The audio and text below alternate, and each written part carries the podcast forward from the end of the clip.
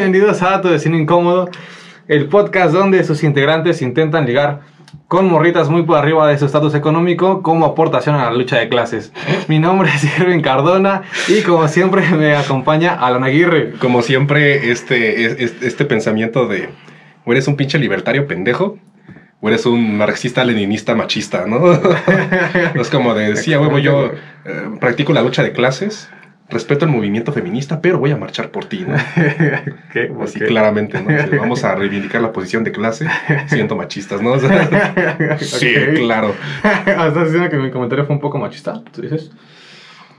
Este, o sea, claramente es irónico, Sí, es irónico. Sí, sí. Pero sí, es- o sea, pero quienes tienen ese pensamiento, sí, o sea, sí, sí, o sea, sí, sí sí hay una tendencia muy marcada a que, o sea, sí está muy marcado el, el- el- el izquierdista machista, Ok. muy marcado, sí lo está.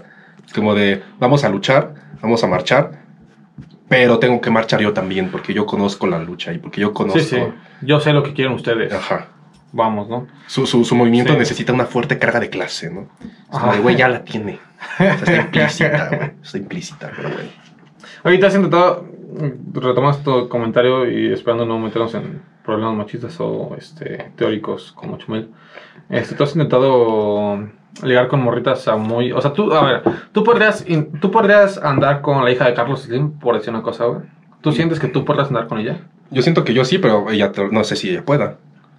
No, pero o sea, ¿tú sientes que sería una relación funcional, güey? Sí. Sí, no sí. creo, güey. ¿Por qué no? A ver. O sea, o sea, tú, o, o sea, sí. O sea, yo ahorita, en este ahorita momento, en de, este momento vida, de tu vida, con estos ingresos, Ajá. viviendo donde vivo. ¿no? Ajá. O sea, no mudándome en unos meses, Sí, sí, con no. un mejor trabajo. No, no. eh, Así como estás ahorita grabando este podcast de mierda, güey. Ajá. Y pon tú, por alguna situación conoces a la hija de. Ujú. No sé, ¿no? Yo digo que no funcionaría, güey. ¿Por qué no? Porque ella está acostumbrada a un nivel de vida distinto. Pero pues O sea- nunca lo va a perder, o sea. O sea, tú, ¿cómo vas a... No, o sea, sí no la va a perder. Porque, pues, es como que, ah, o sea, yo gano lo mío. O sea, no es como que a mí me va como me va, o sea. Sí. Pero, güey, ¿cómo la vas a llevar tú ahí, o sea, a tu casa aquí, este, de interés social, güey? ¿A dónde, digamos, la podrías invitar tú bajo esta, este, dinámica donde tú eres el que pagaría? O sea, ¿sabes? O sea, ¿cómo sería eso? Mm, Digo, yo no creo que ella se acostumbre o que pueda adoptar, este, ciertas dinámicas a las que tú puedes estar acostumbrado. Sí, pero, o sea, llevo varios años en los cuales no hay una seguidilla de más de una cita Ajá. en la que yo pague. O sea, pon Ok. tú, yo le digo a alguien, te invito. Está, está implícito que estás invitando a alguien, tú, tú vas Sí, a sí. pagar. Sí. Y, y, o sea, ya durante los últimos años, las, las, eh, las veces que llega a salir, sí, o sea, es de ley prácticamente de que la próxima este, nos la dividimos. Vemos qué pedo, ¿no? O, sí, sí. Tú pagas tal, yo pago tanto, tú ¿no? O sea, pagas no, tú ya pagas pagaste la cuenta, deja pagar el estacionamiento yo. ¿no? Sí, O sea, sí. Cosas de ese tipo, ¿no? Entonces, pues no es como que sostengas una, una cita en, en McCarthy's, o sea, 10 citas en McCarthy's y ya no salen de ahí, ¿no? O sea, la, tal vez la próxima ella invita y ella ya va a pagar algo. Ay, güey, a ver. es. Ella te va a decir, eh, tengo una fiesta en París. Ujú. Tú vas a decir, güey, yo ni siquiera tengo pasaporte posiblemente, ¿sabes? Como que, o sea, ¿cómo, cómo te meterías en esa dinámica, güey? Pues, respet- respetando esos espacios, ¿no? O sea, sí, claro, es muy complicado, pero claramente si los dos quieren. Siento que es muy difícil, o sea, tener a- una relación en ese... Sí, es o que sea, para empezar, es, es- es- O sea, ¿qué es- acceso es- tienes a esas dinámicas? No, sí, o sea, ¿en, digo, qué, ¿en qué modo? Está en- muy exagerado. en- está muy exagerado sí, este sí, pedo, evidentemente. Pero no, o sea, no, no te veas tan arriba, ¿no? Es una persona que, que, que va a, a la peda en bares de Polanco. Ajá. Es dificilísimo que tú llegues a ser uno de ellos. Exactamente. me Dificilísimo refiero, también que se vaya a bajar. Y si se baja, vas a por una experiencia exótica. Porque Ajá, hay una, porque hay a este, condición de la clase blan- muy sí. de por medio. Es como Va a ser ah, la blanquita tomándole foto a Ajá. niños, este... Niños vendiendo morenos, mazapanes, vendiendo mazapanes en la, Sí. en la catedral. O tal vez no, pero la mayoría va sigue esa línea. Sí. O sea, yo- Es que al principio puede estar chido, digamos, para ella. Como que, ay, es como cuando los, es tal, como tal. cuando como cuando es, es el día de la tierra y los diputados, senadores llegan en bici, los que viven cerca o se mueven en metro y qué es lo que hacen, güey, se toman la selfie en el metro, o sea, porque es exótico para ellos. O sea, si lo vivieran diario estarían hasta la puta Sí, madre la como toda la gente. Sí, sí. Pero pues como lo, lo hacen una vez al año, un día al año, Ah, pues chido, dicen, ah, pues, está chido, güey, está cagado. sí, y además no se van en hora pico, güey. O sea, claramente no sí, son en hora pico, güey. Eso ellos entran cuando quieran, ¿no? Sí. O sea, las asambleas del, las asambleas, este, pues no sé a qué hora empiecen, punto esos días iban a llegar temprano, Sí. pero los días que van a, a su despacho, pues llegan, no sé, güey, 10, 11, ¿no? O sea, no llegan a, a la hora. Sí, a la hora en donde vamos todos para Polanco por un sueldito de 8 mil pesos, ¿no? Por un sueldito de 40 mil pesos ir a Samuel García, güey. Entonces, este, pues sí sería muy difícil meterte en esas dinámicas. Sí. Muy, muy, muy, muy cabrón. Ah, Yo siento que no podrás, bueno, yo creo que no podrás mantener una relación así. Un estatus un estatus económico muy arriba de nosotros, no. Sí, no. Y para dos sería incómodo, güey. O sea, Sí, para también para ti, güey, porque no estás acostumbrado a esa mierda, güey. No eres parte. Ah, es que no es parte O sea, es, muy ajeno a ti. Es que es una persona con la cual no podrías empatizar. Y sería lo mismo para ti, güey. O sea, la Sí. primera vez dirías, hasta verguísima, güey, aquí está chingón. Pero ya después, como, güey, es que no, yo no soy de aquí, güey, ¿sabes? O sea, Sí, no, no perteneces. No pertenezco a este No perteneces. mundo, güey. Tu- tu- tu- tu- tu- tu- tus relaciones son muy distintas, tu forma de hablar es distinto, tu mismo acento es distinto, tu color de piel va a ser distinto. Sí, sin duda, güey. Entonces es, es muy difícil empatizar en esas circunstancias y meterte en una dinámica en la cual, o sea, sí, de por sí es, es muy común que, que en estos estratos sociales en los cuales nos desarrollamos esté el, el, el pinche güey cagapalos, el, el, pinche güey incómodo. Sí, güey. Ahora, este- imagínate a un mi rey, güey. Imagínate un mi este, rey cagapalos, diciéndote diciéndote mierdas. Cosas, güey. Este, mala copa, güey, diciéndote, güey, tú, ¿cuándo fue la última vez que fuiste de vacaciones, güey? Sí, o, sí. o estos güeyes que no son así, güey, pero que son, este, eh, condescendientes. Así como de, te, te cuentan la experiencia Ajá. como si, no sé, algo así como de, ah, no, es que estaría súper padre que un día hagas el esfuerzo por ir, este, te lo Ah, mierda, mucho. sí, güey. Está una gran experiencia. No, es- es que qué bueno que le esté echando ganas, güey. Pero, pero vete por acá, güey. Márcame y vemos qué pedo, güey. Te ayuda Sí, a sí. esto. Está así de, "Vete a la verga, güey. Este güey con su, con, con- con su copa y yo con mi pinche caguama, ¿no? Así, Ajá, "Vete a sí, verga, exactamente. güey". Déjame en paz, güey. Déjame tranquilo, güey. Ahorita eso, eso me recordó al- a, la gente en las pedas, güey, que siempre te encuentras a un mamagüevo en las pedas, güey, que te... que se caen bien en la peda tú y él, ¿no? Ujú. O tú y ese grupo en general. Y de repente me dice decir, no, güey, te voy a conseguir chamba, güey. O algo así, güey. Ajá. Y te empiezan a prometer cosas, pero no hacen su peda, güey. Sí, es peda. como que, güey, deja hablar estas mierdas, güey. Los, ambos sabemos, güey, que estamos borrachos, güey. Que eso no va a Que eso no va a pasar. pasar nunca, güey. A mí no es un pendejo, bueno. Nadie un señor, güey. Sí. Fui, eh, estaba, estaba en, en las pirámides, güey. Fue a tomar pulque. Y el señor, pues, no sé, se sentía como que medio influyente, no sé. Y él conocía supuestamente a un güey muy bien para en el SAT. Y ahí ya me, me, empecé el choro, no, que tú eres contador, que este, que yo te puedo conectar, y no, ah, que sí. Y ya cuando me, ya cuando nos íbamos, me dice, entonces, este, ahí me pongo en contacto contigo, güey, para este, para conseguirte la chamba en el SAT, que chingada. Yo fue como que, sí. O sea, yo le dije así, o sea, también para no moverme. Fue, ah, sí, verguísima, te pones en contacto conmigo, tal, tal. Nunca le dejé mi número.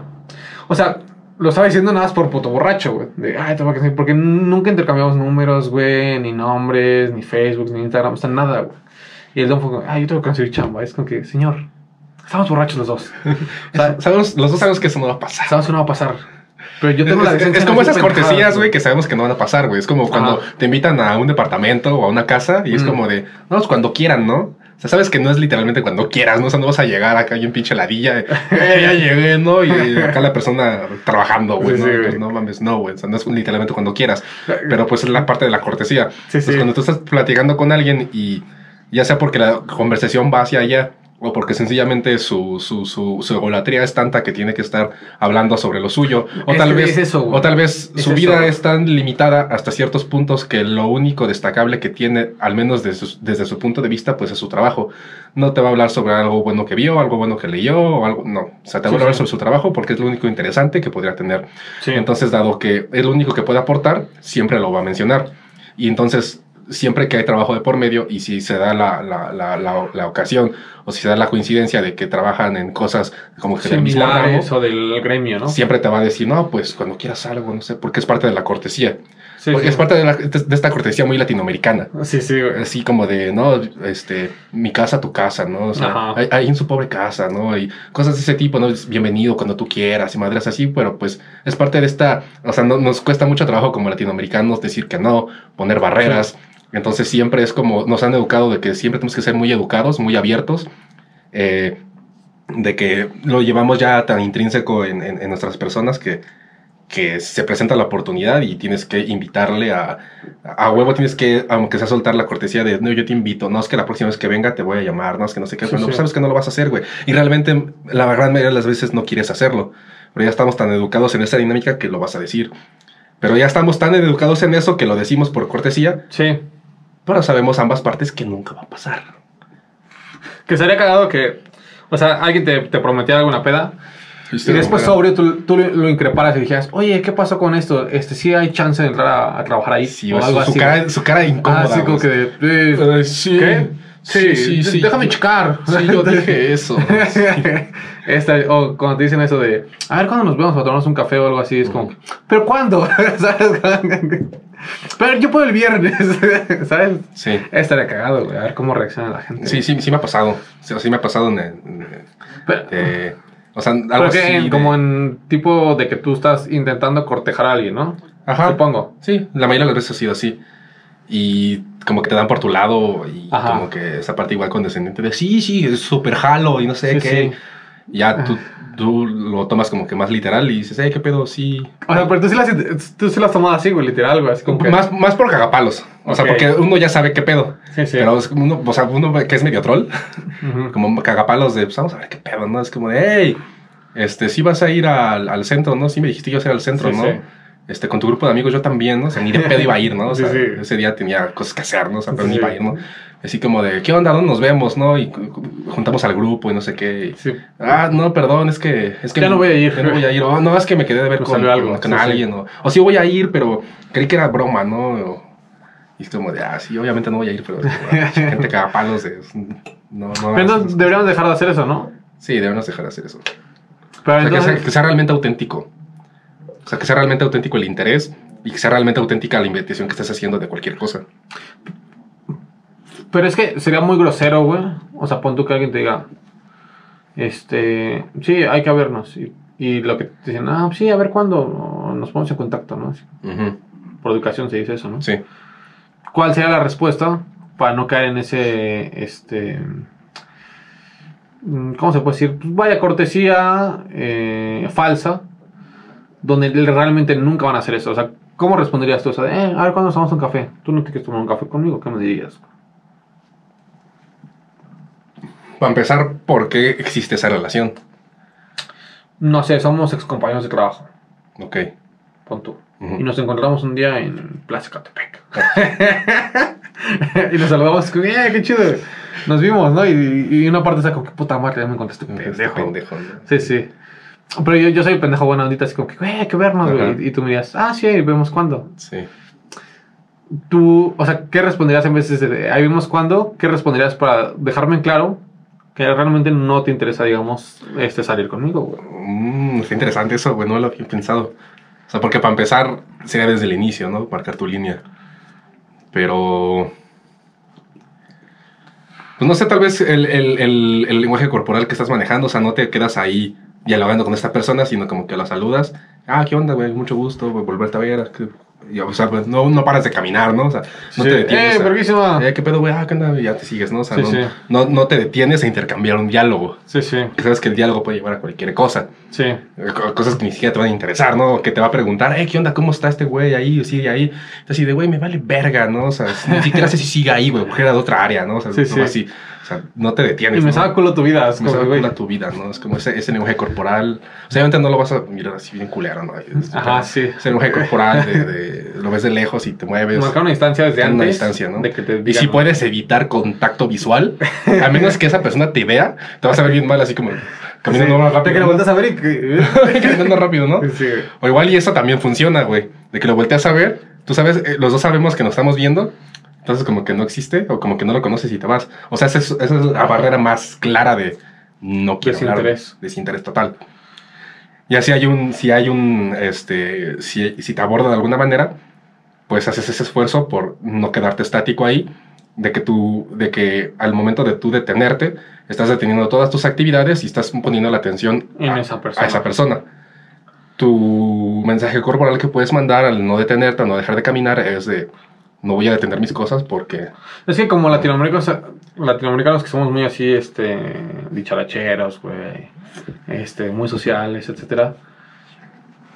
yo lo sentiría muy grosero, o sea, que yo hiciera eso. O sea, yo me encuentro a alguien que me saca culo su vida y es como que, güey, si estás muerto me saca culo, o sea, no me importa realmente, o sea, pero no un tema de, de que me cagas, sino como de simplemente eres irrelevante. me da igual, me eres Sí. irrelevante. Sí, nunca hubo un interés. Pero si tipo. me encuentro a alguien así y me volteé a ver él, yo me sentiría muy grosero al seguirme de largo.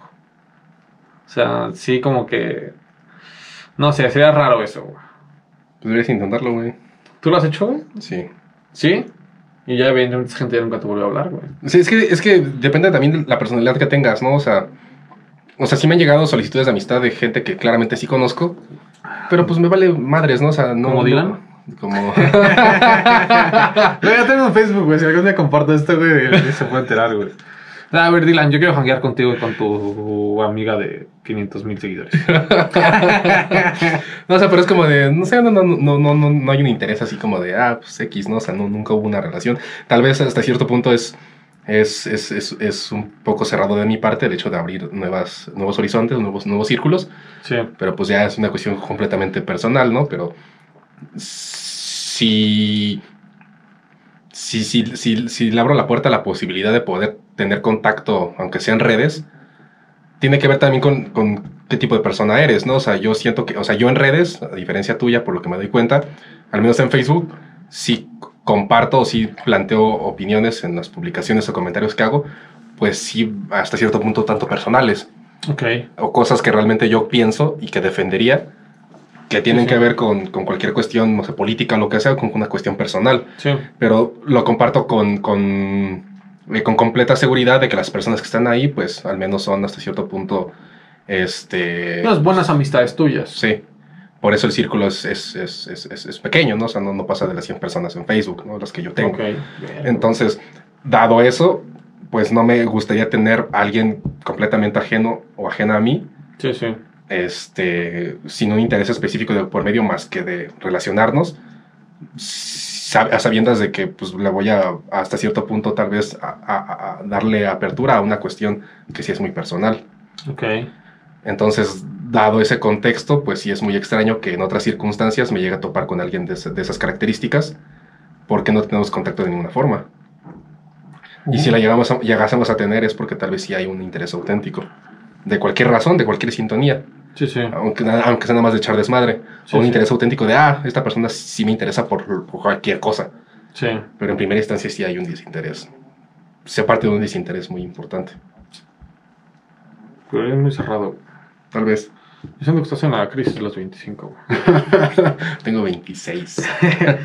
La crisis de los 25, güey, va de los veintitantos ¿A los 25? 30, yo güey. creo. los 25. No, no, porque a la gente le llega en. Le puede llegar en diferentes épocas. Eh, O sea, en ese cuarto de vida, güey. Supuestamente una cosa que leí. No sé dónde. Te puede llegar en diferentes momentos entre veintitantos y treinta años. Ok. ¿Y, qué, y, Y- a y qué se refiere exactamente? afecta, güey. ¿A qué se refiere exactamente esa crisis? Pues, o sea, a ver, lo que yo leí, no estoy tan seguro, güey, es de que la crisis de los 25, güey, o sea, es el del cuarto de edad, ¿no? De, de una persona, digamos, este, Sí, promedio. promedio. donde, este, te empiezas a afrontar con la realidad de que tus expectativas de, de adolescente, de joven, no están llegando a donde tú creías. ¿no? Entonces tú dices, no sé, sea, yo a los 17, 18 pensaba que me iba a ir muy chingón, o que a los veintitantos iba a tener casa, este, familia, un carro, un trabajo estable, etcétera, y ahorita no los tengo. Entonces eso se- supuestamente, güey, te empieza como que a, pues, afectar, o sea, emocionalmente, güey, porque no has cumplido con tus expectativas de joven, güey. Y la juventud se empieza a acabar, Ujú. porque según a los 30 ya se te empieza a categorizar como un adulto. Sí. ¿no? Entonces como que, verga, no estoy haciendo nada con mi vida, ya tengo 25, 20 y tantos, ya estoy cerca de llegar a la adultez Sí. y no he hecho nada. Entonces empiezo a buscar, digamos, nuevas amistades, nuevos hobbies, como hacer un podcast, güey. este... este podcast es resultado de la crisis de, crisis de los los 25. no mames, sí. y así, güey, o sea, pero yo siento que sí, o sea, o sea, no sé si yo la viva, o yo la viva, la he vivido o la estoy viviendo, o sea, no sé, siento que no soy ahí, pero siento que es algo muy no- normal de la juventud, güey, que creamos que estamos muy abajo de nuestras expectativas de adolescentes, pon tú. Sí, ese, ese sueño que, que, te generas en, en tu infancia, ¿no? Eh, pues habría que empezar pues, por ahí, ¿no? O sea, cómo educamos a las personas, o sea, eh, cómo nos educaron y cómo nosotros podemos educar a las siguientes generaciones. Aprender a lidiar con el fracaso, o sea, el fracaso es algo natural, es algo normal, es algo que te hace crecer. Eh, no crearte falsas expectativas. Sí. Eh, tener un proyecto de vida, sí, pero con metas a corto plazo muy claras que te van a poder llevar subsecuentemente a cosas más grandes, pero para poder aspirar a cosas grandes, primero necesitas plantearte pequeñas metas. O sea, metas que te van a abrir las puertas a otro tipo de cosas. Sí. Y en el caso de que ese proyecto de vida es, eh, no vaya siguiendo ciertos rumbos, también entender que se puede ir acoplando. O sea, no encerrarte en, la cuestión de que yo tengo este proyecto, yo tengo esta meta y veo que va avanzando la vida y, no se puede cumplir o es muy difícil de alcanzarla. También replantearte desde un inicio por qué te planteaste algo así si ese aspiracional es realmente tan alto, es porque un aspiracional así. Pero es un, sueño a cierto punto de la juventud, donde, digamos, aspiras muy alto. o sea, vas creciendo y lo vas modificando. Sí, sí. Esa parte de la madurez es hacer eso. Sí, sí. Si tú ya en una etapa más madura sigues con ese tipo de cuestionamientos, si sigues con ese tipo de ideas, pues eh, hacer un esfuerzo individual por darte cuenta de que de que no has terminado de madurar del todo. Ok. Porque parte de, de, madurar es entender estos fracasos, es entender estas frustraciones y saber manejarlas y poder plantear nuevos horizontes y tener nuevas metas. Ok. De que tu vida se va reformulando, no es completamente estática, no va de un punto A a un punto B. Sí, sí. Va a tener diferentes aristas que vas a poder este, siguiendo a, lo largo de tu camino. Ok. O sea, conclusión, la crisis 25 sí existe, pero se tendría que replantear cómo se maneja esa crisis y por qué llega a esa crisis. ¿Y por qué llegaste a esa crisis? Sí. En gran medida creo que tiene que ver con, con la educación que tuviste, este, o sea, cómo, cómo, cómo, cómo, te criaron, o sea, con qué tipo de cosas, con qué tipo de herramientas te, te, te brindaron y, y, qué tipo de cosas te hicieron pensar como el, o sea, como el aspiracional, o sea, lo típico de, de me voy a tener que casar y voy a tener que tener hijos, ¿no? Sí sea, es como de, ok, está bien, o sea, si tú realmente quieres eso, pues está chido. Sí, está. Pero ¿por qué tendría que ser así para todos? Sí, no, no necesariamente. O incluso tú habiéndote casado, pues ok, no hay problema, tal vez la cagué, pues me divorcio, ¿no? Se siente, hay un estigma muy cabrón de la persona que se divorcia, la persona que tiene otro matrimonio. Sí, sí. Ok, o sea, ya cuando tienes una seguidilla de cuatro o cinco matrimonios, o sea, es como de, güey, no, o sea, Ya no son las personas, eres tú, güey. Ya eres tú, güey. Pero sí, tal vez, este, lo, lo, hiciste de manera precipitada por tu juventud, por tu inexperiencia con la persona. ¿Y por qué llegar a esa meta? Y por qué llegar a esa meta, porque esa era la meta, con la persona no adecuada. Sí, sí. Pues te das cuenta que es un error, pues lo terminas, ¿no? Y haces todo el proceso legal que está de por medio. Y pues ya, si después, si ya no quieres volverte a casar, pues no hay pedo. Si quieres volverlo a intentar, pues unos años, un tiempo, puedes hacer, güey, ¿no? Sí, sí. Pero todavía está este estigma de la persona que se divorcia, pues como que no, güey, no mames. Sí, sí, ¿Qué vas a hacer, no? Sí, prácticamente ya es una decisión, este pues, para toda la vida, güey, ¿no? Como así lo planteaba Dios, güey. Sí. Y mira, aquí terminamos, güey. Pero bueno, deberíamos de platicarnos en, de qué vamos a hablar hoy, además de esta mierda. Pues bueno, el tema que vamos a tocar eh, es el, el, eh, las criptomonedas, o específicamente el Bitcoin. Ok. Em, es un tema muy interesante porque... ¿Ah, sí? ¿Por qué? Ha tomado mucha boga, ha sido... Eh, eh, es, es, relativamente nuevo, aunque no tanto. O sea, es desde, 2009 es cuando está este sistema. Sin embargo, ha sido durante los últimos años cuando ha tomado mucha, eh, mucha preponderancia, pues, sobre todo porque pues, hay una, eh, es, un mercado especulativo en el cual pues, tú, como una acción de una empresa cualquiera, tú puedes comprar barato y vender caro y pues, sacar tus, tus ingresos. Ok. Pero bueno, a ver, ¿qué es un Bitcoin para empezar? El, el Bitcoin, o sea, se debe entender el Bitcoin como, como dos grandes, este... Ok, teniendo pedos aquí en, en producción, no sé, el productor nos quitado la coca. Ajá. Le, le, metió mentos, ¿no? le metió este... le metió alguna... ¿Crees que le metió alguna este, droga de violación? Rufis, ¿no? le metió Rufis, Ajá. No, no es cierto, un respeto a, Alfonso. este. El Bitcoin se debe entender en dos grandes niveles. Ok. Digámoslo así: Bitcoin con B mayúscula y Bitcoin con B minúscula, ¿no? El Bitcoin con B mayúscula Ajá. es, es, es, es, es, es la, es la plataforma. O sea, es, es el software en donde se, se generan todas esas transacciones. Eh, o sea, según los datos, O sea, ¿pero qué es? O sea, si es un software que se generan transacciones, ¿pero qué es? pues es un software, es una, es una Y plataforma el Bitcoin con B, B- con B grande. o sea, grande. es, es, es el software, es la plataforma. Ok, Es donde se genera todo, ¿no? ok. Es básicamente donde se encuentra el mercado, tal cual. El acceso al Ajá. mercado es a través de la plataforma Bitcoin. Ok. Fue este, generada en 2009. Hay personas que mencionan que o puede ser una persona o un grupo de personas que se atribuyeron un nombre anónimo pues para guardar cierta seguridad, que es Satoshi Nakamoto. ¿Qué es anónimo, no? Bueno, Es anónimo. fue anónimo al principio, después este sujeto se adjudicó, o este mote se le adjudicó él ser el, el, este, el inventor de los bitcoins. Y después se le han adjudicado personas, incluso instituciones. Ah, yo soy ese pendejo, Sí. ¿No? Entonces sí, sí existe como que esta leyenda urbana de o es una persona con este nombre o es un grupo de personas que se popularizó este que fuera Satoshi Nakamoto. Ok, pero hay, es un software. Es un software. Es empezó siendo un software. Ajá. Y ese software, para, bueno, sigue siendo. Ajá. ¿Y para qué servía este software? Es un software cuya intención principal fue hacer una plataforma, hacer un, un- un monedero electrónico en el cual se pudieran hacer Como transacciones. Soriana. Soriana ya lo hace, güey. Sí, güey. Donde se pudieran hacer transacciones directas de un punto a otro, tomando de referencia, pues, una, una moneda única. Esta moneda pues, es el Bitcoin. O sea, Ok. es, eh, la, moneda, la moneda del Bitcoin, pues es el Bitcoin, Con B chica. con B chica. Ok. Entonces, es, es, es, es la moneda virtual ¿Con B chica o con B minúscula, güey?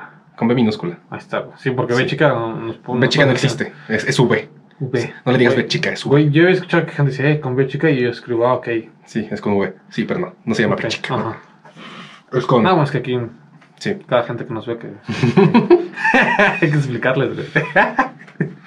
Ajá. Educarlos hasta en Hay que gramática. ¿no? educarlos, sí, sí, güey. Español 1. Ahí les va. Ajá.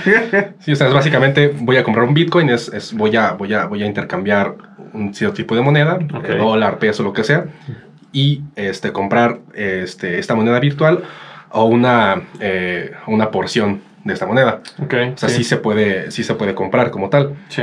Eh, es básicamente eh, un monedero electrónico mediante Sí. el cual puedes tener acceso a cierto tipo de monedas, espe- específicamente el Bitcoin, y hacer transferencias este, no solamente directas de transferirte dinero, sino que puedes efectuar compras, o sea, sin ningún sí. problema. Sí, sí.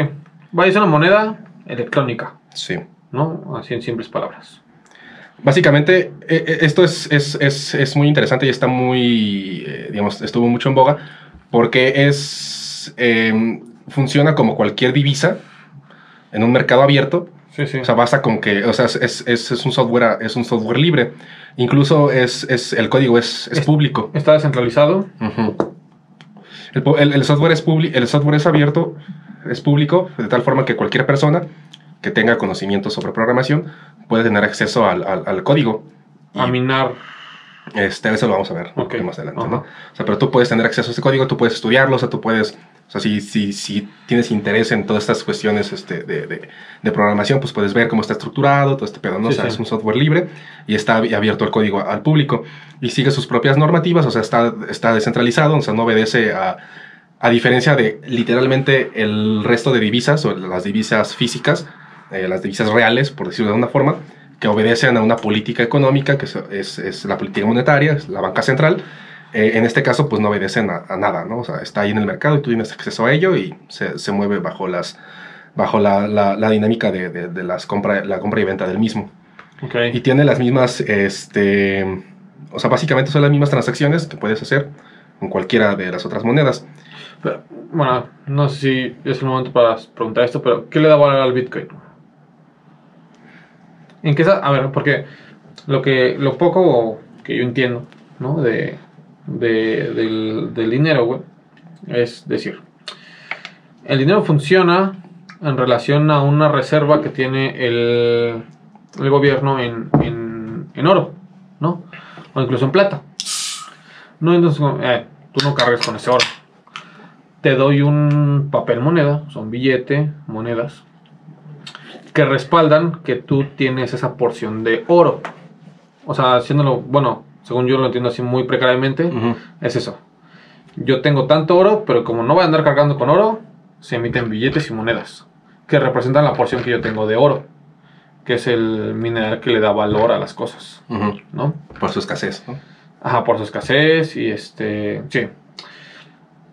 Y entonces al Bitcoin, que, bueno, ahí está la otra moneda que dicen que el dólar ya no está respaldado en oro, sino se le llama moneda fiat, fiat, una cosa así, donde estamos, está respaldado porque la gente le dio valor, no porque haya un mineral detrás de eso, ¿no?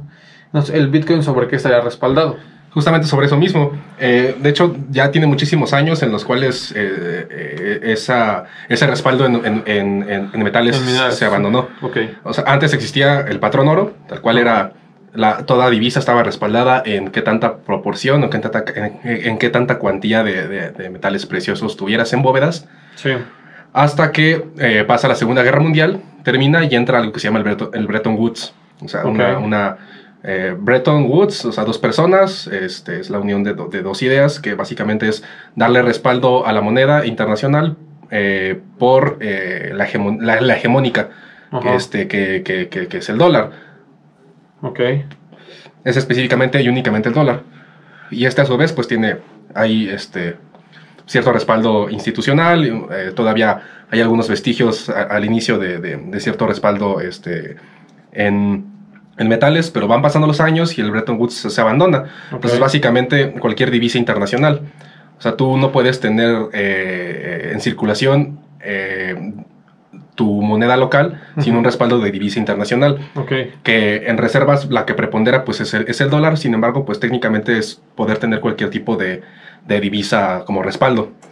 Sin embargo pues va avanzando la dinámica, va, va, se van abriendo los mercados, eh, el, el avance tecnológico tiene mucho que ver ahí también, de que pues hay mucho dinero ficticio, o sea realmente qué tanto de las, per- del, del dinero que está circulando específicamente en tarjetas de crédito está respaldado por divisa, realmente casi no, casi, casi nada.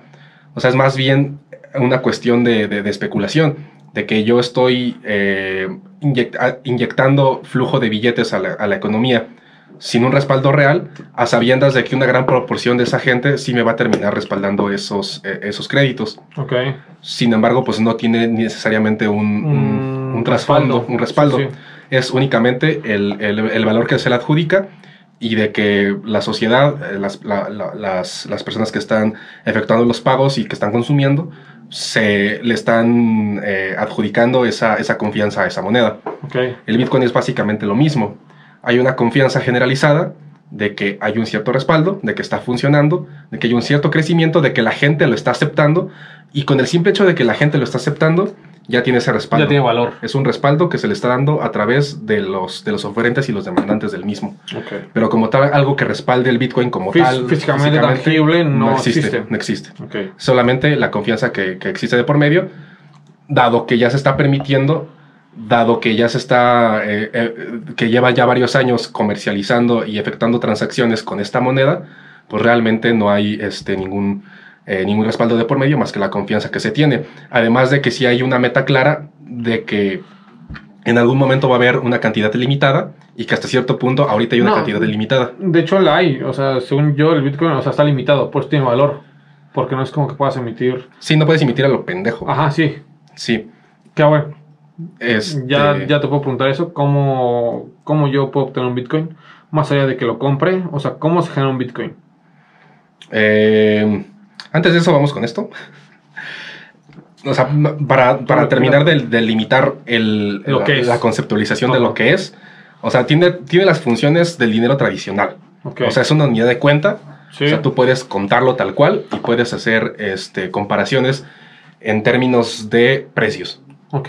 ¿Cuánto, ¿Qué precio tiene esta mercancía? ¿Qué precio tiene esta otra? Ajá. más allá de adjudicarle su eh, el valor de uso que tiene de por medio, eh, dos, dos- dos cosas que son completamente distintas, un micrófono y una vaca, que son completamente distintas, pues la unidad de cuenta pues es el Bitcoin, no sé, como cualquier dinero para Sí, sí.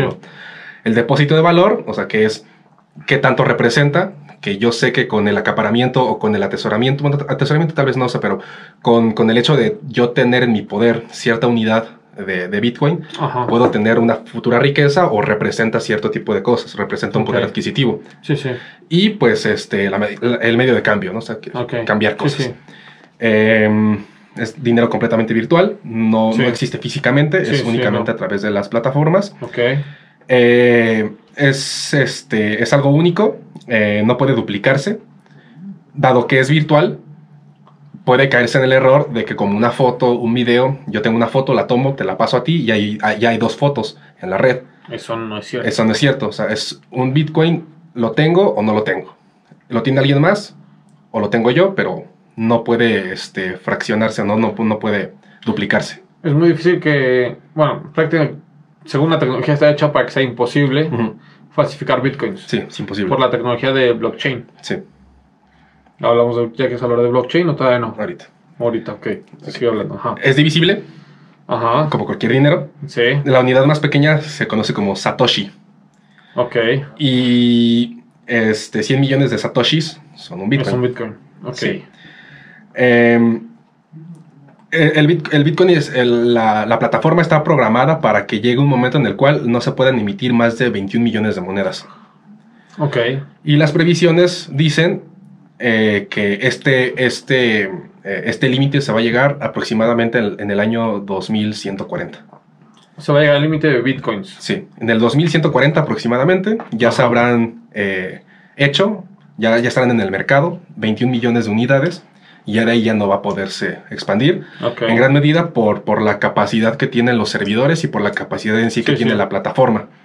O sea, de que va a haber un límite y eso es lo que se va a tener que, con eso se va a tener que jugar. Eh, las- los determinantes de su valor pues son la confianza que existe de por medio. No hay un respaldo eh, institucional de por medio más que la confianza que los consumidores le tienen. Sí, sí. La escasez que existe, el hecho de que no haya a lo putamadral, sino que tú Sí, sabes exactamente qué unidades hay en el mercado, de que le dan una cier- un cierto valor y pues el nivel de demanda que la gente ya lo está considerando como, como parte de la dinámica de- de- de mercado. Ok. Entonces, solamente los dueños de todas las unidades poseen las claves, son completamente privadas y solamente ellos pueden gastar su dinero, como cualquier este, persona que tenga acceso a su cuenta bancaria.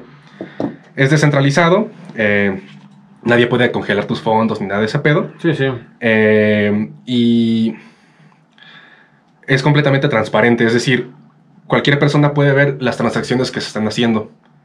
No pueden ver exac- exactamente de quién es la cuenta, pero sí pueden ver cuáles son las cuentas, cuáles son las transacciones y dónde están, en qué, pa- en, qué cosas están moviendo estas cosas. ¿Y de dónde A menos, vienen? a menos que tú abiertamente digas yo tengo esto y lo publiques, pero no es como que las personas puedan ver que tú tienes tantas unidades, ¿no? Sobre todo para tener una cierta, cierta seguridad, ¿no? Sí. Sobre- o sea, hay un seguimiento sobre cada bitcoin, Sí, pero no sabes qué persona, que esa persona tiene tantos bitcoins. sí. ¿No? Si tú, tú ves una cuenta con tantos bitcoins, pero no sabes de quién es esa cuenta. Ajá, sí. Sí. Y sabes de dónde vienen todos bitcoins. Sí. Sí, sí. Entonces, ¿cómo se crean? Ahí, ahí es lo interesante y ahí es donde, donde, donde ent- entra una cuestión bastante técnica, pero que, pero que está, está, está muy chida. O sea, hay un proceso que se le llama minería. O sea, los, los mineros. Ajá, el minar este, bitcoins. el minar ¿no? bitcoins. O sea, es, es, eh, es con una... No, no, no, no, no, es- no- no siento que sea necesariamente una tecnología, sino que más bien es un, es un, es un lenguaje que se sustenta en, en, en ¿cómo se dice? Eh, en protocolos o en, en cuestiones completamente matemáticas. Ok, a ver. El minar bitcoins. Bueno, ay, corrígeme. Tú puedes obtener bitcoins haciendo el proceso que es minar. Ajá. Que minar es resolver problemas este, matemáticos Sí. o cripto, no sé Que qué. Están criptados. Ajá, problemas encriptados. O sea, prácticamente resol- resolver. O sea, corrígeme aquí. Es resolver un sudoku muy cabrón Sí. Y que tu recompensa. pues, y que tu recompensa va a ser un bitcoin o una Sí. porción de un bitcoin. Sí. ¿no? Pero ese, ese problema, ¿cuál es? O, o por qué se resuelven problemas? O sea, ¿a quién, ¿a quién estamos haciendo la tarea? ¿A un niño chino o qué pedo? O sea, o sea ¿qué problema resuelves para obtener un Bitcoin? Es básicamente encontrar el, el- el- código, el código que va a generar que todo un sistema, que toda una gama de, de- datos se metan a la base de datos ya existente. Con una, o sea, como, como con, un, como con un- una llave que va a abrir el candado, que permita que esa madre se meta en, en la misma lógica, en la misma numeralia histórica de los ya existentes. Pero Es- ¿para qué haces eso, güey? O sea, para, no- por el simple hecho de obtener un Bitcoin. Porque mm, básicamente es eso, sí, pero también porque el sistema eh, no te permite en sí mismo, o sea, sola, eh, el sistema por sí solo no lo, no, no lo podría hacer. Ok. Y entonces, digamos, dejan esa laguna abierta para que sea la misma, eh, La comunidad. la misma comunidad que pueda generar todas esas cuestiones. Digamos, tenemos diferentes bloques. Ajá. Tenemos diferentes bloques de, de- de información que se van juntando históricamente y que se van uniendo uno con otro. Entonces va a llegar un punto en el cual va a llegar, este, tenemos todo el histórico de información y hay nuevas transacciones, pero suceden todo el tiempo. Sí, sí. O sea, el- el- el- la temporalidad con la cual se sueltan cierta cantidad de bitcoins es aproximadamente cada 10 minutos. Ajá, exactamente. Entonces, hay una nueva cantidad de información ahí que, que tienes que descifrar, que, que tienes que volver a codificar para meterla al, al- al- al- al histórico de, de- de transacciones que ya están dentro de la plataforma, que están dentro de, la memoria y la capacidad de memoria que tiene como tal la plataforma. O sea, es decir, en términos, digamos, un poco más sencillos es... La plataforma, bueno, el software de Bitcoins y opera de una manera, Sí. ¿no? Entonces, para generar nuevos Bitcoins y para actualizar la información de una manera u otra, la gente, digamos, este, trabaja en cómo actualizar el sistema. Sí, Al momento de que tú lo actualizas el sistema, por llamarlo de una manera, te ganas un Bitcoin. sí, Porque te estás, estás aportando a que la comunidad crezca. sí. De que el, el software sea más completo, más inteligente. Y al hacer eso te estás ganando un Bitcoin. Sí. O una porción de un Bitcoin. sí. Ok. Entonces es básicamente tengo ya este historial aquí. Necesito esta madre cómo encriptarla o cómo codificarla de la misma modo, del mismo modo para que cuadre acá. Y entonces es el, el punto está ahí. Hay un historial, digamos, dentro del dentro de el, el lenguaje que existe dentro de la plataforma. Hay, no sé, unos 30, 30 dígitos Ajá. este, para poder atinarle, ¿no? O sea, es básicamente el código o la numeralia que te va a abrir la puerta para que esta madre embone con esta otra madre. Son una, una cantidad de, pon tu 30 números, que pueden ser 29 ceros y una E. Este, Sí, sí. Sí, una madre infinita. Sí, sí. Entonces es probar a la suerte, a ver cuál pega, y el primero que pegue es el que va a ganar y es el que se le va, va a ¿Qué recibir. no es probar la suerte? O sea, hay una, supongo una Hay- teoría matemática sí. sobre eso. O sea, no es como que, ay, chingue su madre, yo lo- o sea, no es la lotería, güey. Sí. O sea, como que yo le apuesto a esta mierda. No, sino es, hay un- una razón. Sí. Sí, hay, hay- hay todo un proceso matemático de por medio. Sea, digamos, la explicación sí se puede hacer a mano y todo el pedo. Sí, sí. Pero pues es, es tan cabrón, es tan profundo que eh, en lo que lo encuentras, pues, no, o sea, no, no, o sea, no sé, 100 vidas, ¿no? O sea, no sé cuánto Sí, tardes. Entonces, lo que hacen literalmente no es la gente como tal, o sea, son grandes computadoras, máquinas. son máquinas. Hay granjas de- hay de granjas de bitcoins, que están trabajando 24/7, todo el tiempo recibiendo información de todas partes del mundo, procesando esa información Para encontrar la para fórmula encontrar la matemática fórmula que matemática te va a meter que va a la meter esa nueva, e- e- e- e- ese nuevo cúmulo de transacciones, esa nueva información, Ok. la va a volver a codificar para que entre en el sistema Bitcoin. Ok, entiendo. Entonces, esa nueva, mate- esa nueva numeralia matemática es la que está trabajando constantemente y hay una crítica muy importante en eso de que genera mucha contaminación a final de cuentas. por la electricidad. Porque hay un genera. chingo de máquinas cabroncísimas ¿Qué? todo el tiempo jalando un putero de electricidad para hacer solamente una madre. Una madre cada 10 minutos. Una madre cada 7 Que, tiempo. mm, yo escuchaba, güey, que lo que cuesta, digamos, eh, todo el sistema de bitcoins, güey, equivale a la electricidad que gasta países pequeños como, por ejemplo, tu Argentina Sí, en todo un año. Sí. Aquí tengo el dato. Eh, por ejemplo, dice el Centro de Finanzas Alternativas de Cambridge eh, calculó que el consumo total de bitcoins está entre los 40 y los 445 eh, terawatts por hora. Es decir, un promedio central, una estimación central de 130 terawatts por hora. No sabemos qué significa eso, pero es un perguero. A modo de referencia, Ajá. el consumo anual de un país como lo puede ser una región como lo es Reino Unido es de más de 300. El consumo anual es de Ajá. 300 terawatts en, este, en regiones como Reino Unido. A nivel mundial, por hora, eh, en solamente eh, generar nuevos bitcoins es de 130. Es decir, estás teniendo una referencia abismal. O sea, O sea, una referencia anual. En, tres horas haces, este, digamos, Lo de un año. Un año de en una región Reino como Unido. Reino Unido. Exacto. Sí. Entonces, todo el nivel de contaminación que puede generar esa madre por toda la maquinaria eh, energética que existe, pues es grandísimo. O sea, es, es impresionante lo que se genera ahí. Bien.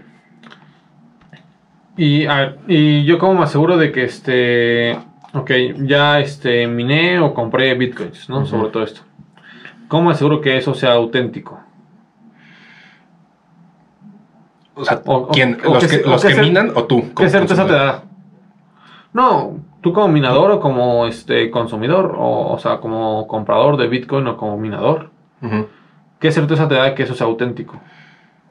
Pues la única certeza que existe de por medio es que lo estás haciendo a través de la plataforma o de algunas, o de algunas aplicaciones que tienen acceso a- a- al mercado, a las, a las cuales tú puedes acceder eh, y comprarlas, pero como tal un respaldo no existe, o sea, no hay un respaldo institucional. Entonces es la expresión máxima del libre mercado. bueno. o sea, hay un- algo, algo que se está recibiendo, algo que, que existe una confianza sobre eso y sobre eso trabajamos. La Ok. gente lo acepta, está bien, Pero no bueno, hay pedo. aquí quería llegar al blockchain. ¿Ya quieres hablar Ujú. del blockchain? Todavía no. Sí, Ya. La certeza que te da es el sistema de blockchain, sí. ¿no? Que son todas las computadoras, ujú. este, digamos, cuadran la información, la, la, la comparan y es muy difícil que te quede hacer pendejo. Sí, sí, sí, no, no, Prácticamente no, no, es imposible. imposible, es imposible. Porque se cuadra toda la información de las computadoras Sí. y dicen, sí, este Bitcoin este, se minó aquí Sí. y pasó por tales lugares y llegó a ti. Sí, básicamente a la hora de minar un, un Bitcoin es como eh, el primero que el primer nodo, el primer, el- el- el- la primer gran máquina que, que encuentre eh, este, ese, ese- código que va, que va a unir esa nueva información, inmediatamente se manda al resto de nodos, el resto de nodos hace la simulación con ese código, tienen que verificar que ese código es, eh, sí contemple o sí, este, sí esté de acuerdo o sí, sí empate con lo que tú estás buscando. Sí, sí. Y entonces ya se regresa y ya se, este, ya, ya se puede, eh, pues digamos, emitir e- esa Prácticamente es un libro contable muy cabrón. Sí. Obviamente, sabe mentir. obviamente no es como de, hey, te voy a mandar el código. O sea, es totalmente, No, todo no. es completamente en cuestión Sí, de sí. segundos. O sea, las grandes máquinas hacen eso, lo checan, hacen la simulación, dan el visto bueno, o sea, el, el- el- el sistema este, da la palomita, detectan la fuente de, de la generación de ese código, esa madre se, se va al, al historial de, los, de los grandes bloques de información que se van sumando Sí, y este, el sistema compensa con una emisión este, dineraria sí, sí. eh, de ese nuevo, ese nuevo dinero. Ok. Sí, o sea, está to- todo completamente encriptado, está todo completamente bien codificado como para que no puedas hacer este eh, pues fraude. Y digamos, o sea, mm, o sea, es que sí, ok. Partimos de que el Bitcoin, el único respaldo que tiene es el valor que la gente le da, La confianza que se ¿no? da, sí. La confianza. Y por ejemplo, actualmente el Bitcoin tiene un valor de 653 mil, una cosa así, de pesos, Sí. ¿no? Estamos hablando de alrededor de 32 mil dólares. sí. es una marca muy cabrona, güey, ¿no? Es prácticamente más de medio millón de pesos, ¿no? O sea, ¿qué seguridad te da una moneda que es tan, tan, este, que fluctúa tanto, güey? ¿O cómo, cómo funciona eso? O sea, ¿sobre qué fluctúa? Bueno, fluctúa sobre, supongo, la demanda y oferta. ¿no? Pero, ¿qué seguridad te da eso? De que un día te vale casi más de medio millón de pesos y un día te puede valer un peso. ¿Qué seguridad hay sobre eso? Es que no hay seguridad de absolutamente nada. Ok. O sea, totalmente, todo, todo está eh, eh, sobre la, la confianza que existe so- sobre la moneda. O sea, de que está funcionando, eh, se está recibiendo y sobre eso nos manejamos. Pero no hay ningún respaldo institucional que te diga esta madre un día explota y a la verga, ¿no? O sea, sea, existe pon tú- la posibilidad de que se genere una burbuja al respecto y de que un día sencillamente estalle y Cuando un día todos decimos, ya, a chingar los bitcoins. si ya no los queremos usar, ya no los voy a recibir. Ajá. Los gobiernos dicen, esta madre no, no jala. Mando este, este comunicado, esta, esta orden ejecutiva de que cualquier plataforma o cualquier organismo o cualquier eh, lo que sea que reciba bitcoins va a tener una penalización porque ya es ilegal. Se va a desplomar. Esa madre se desploma y la gente pues, va, va a empezar a perder todo el varo que se le metió porque le metiste un chingo de dinero a una Sí, madre sí. que hoy ya no existe. Sí, sí. O sea, se puede generar una burbuja. Básicamente es una inversión, o sea, como en la bolsa. Sí. O sea, algún día puede caer o puede ganar un chingo. Sí, es, es, es, este. Es algo muy cagado y es hasta cierto punto un poco irónico. Porque. mm, O sea, la intención inicial era hacer transacciones directamente con esa moneda. O sea, generar una nueva moneda para hacer nuevas transacciones. Sí, sí. O sea, es. eh, lo, que, lo que está pasando, pasando con El Salvador eh, explica un Ah, poco la, la- la razón de eso, ¿no? O sea, de que ciertas cuestiones eh, o ciertas instancias como Western Union, pues para hacer eh, transferencias de, de divisa de un país a otro, Sí. pues a huevo te va a cobrar una pequeña comisión. Sí, sí, era como que hay que, o sea, quitarnos todas estas instituciones, gobiernos, y se hace por internet y a la chingada, ¿no? Claramente la comisión pues es, es muchísimo menor, Sí, sí. es, es, es, es más directa. Y entonces, pues es algo muy atractivo para las personas de que ya no voy a mandarlo por Western Union, voy Sí. a tener mi, monedero electrónico de bitcoins Sí, sí. y ya voy a hacer mi transferencia a otra parte del mundo. Y eso funcionaba, o más bien sigue funcionando, está bien. Sin embargo, el hecho de que haya tanta escasez, el hecho de que se esté eh, implementando en todo el mundo, de que tenga un respaldo este, social, no institucional, pero que existe y ahí está, hace que se pueda especular con ello. Y dado que no hay una autoridad financiera, una autoridad gubernamental que diga, esto aquí no se hace, estas subastas tales días solamente se hacen, Sí, sí. solamente cierta cantidad de dinero, lo que sea, como Sí, no existe, tú especulas a lo pinche loco, Sí, sí. acaparas un putero de varo y se vuelve y deja, deja de ser únicamente una instancia a la cual tú puedes acceder para hacerte uso de otro tipo de moneda y hacer intercambios o hacer compras con esta nueva moneda, hacer una instancia este, de únicamente especulación e inversión. Sí, sí. O sea, las personas que hoy tienen bitcoins no las usan o la gran mayoría no los va a usar para, para No. intercambiar cosas. Sí, sí. Lo va a usar para comprarlo barato y después venderlo caro. Que, su- Y eso va a hacer que se infle esa mierda. que como dices, en su momento se ocupó así. Está en lo del este, el 22 de mayo. Que es el este. ¿Cómo se llama? Bitcoin Pizza Day. Ajá. Que No. fue la primera vez que, fue la primera transacción. que, tú, que, que Que- un establecimiento. No, no, no, es establecimiento. Un usuario de Bitcoins Ok. en un foro de Bitcoins. Ah, cuando ok. empezaban en este. Creo que fue 2010, una cosa Vendió así. una pizza. No, él pidió una pizza. Él dijo. Hey, chavos, este, le doy 10 mil Bitcoins a quien me mande dos pizzas a mi casa. Pónganse en contacto conmigo. Y alguien dijo: Va, yo te las mando. Y dame los bitcoins. Le llegaron las pizzas. Y él, él pagó por dos pizzas este, 10 mil bitcoins. En ese tiempo era alrededor de 42 dólares. Esos 10 mil bitcoins. Hoy, esos 10 mil bitcoins. Es muy güey- caro, es muy caro para dos pizzas, ¿no? Ah, es muy caro para las pizzas, evidentemente. Pero es pues como para el que- ejercicio está. Sí, que a ver, ese güey que ocupaba bitcoins en 2010, evidentemente, supongo tenía un cierto poder adquisitivo Sí, para claro. estar metido en ese tipo de cosas, ¿sabes? Pero al día de hoy, o sea, 10 mil bitcoins, güey, serían, ya es un número que ni siquiera puedo leer, güey, serían 6 mil millones, 530 6 mil- 6.534 millones de pesos, ¿no? O sea, una cosa exorbitante, güey. Sí. Que aquí, este, yo dije, eh, ¿cuántas personas pueden vivir con eso? güey?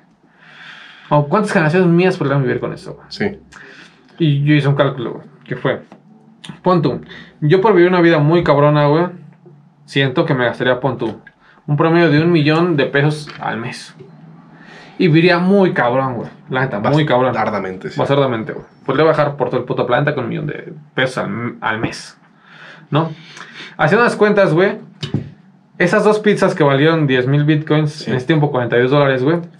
Si este güey las hubiera conservado al día de hoy, al precio de 650 y tantos por bitcoin, él podría. Él, bueno, Él podría haber, digamos, este, mantenido a casi siete generaciones suyas con un millón de pesos mensuales.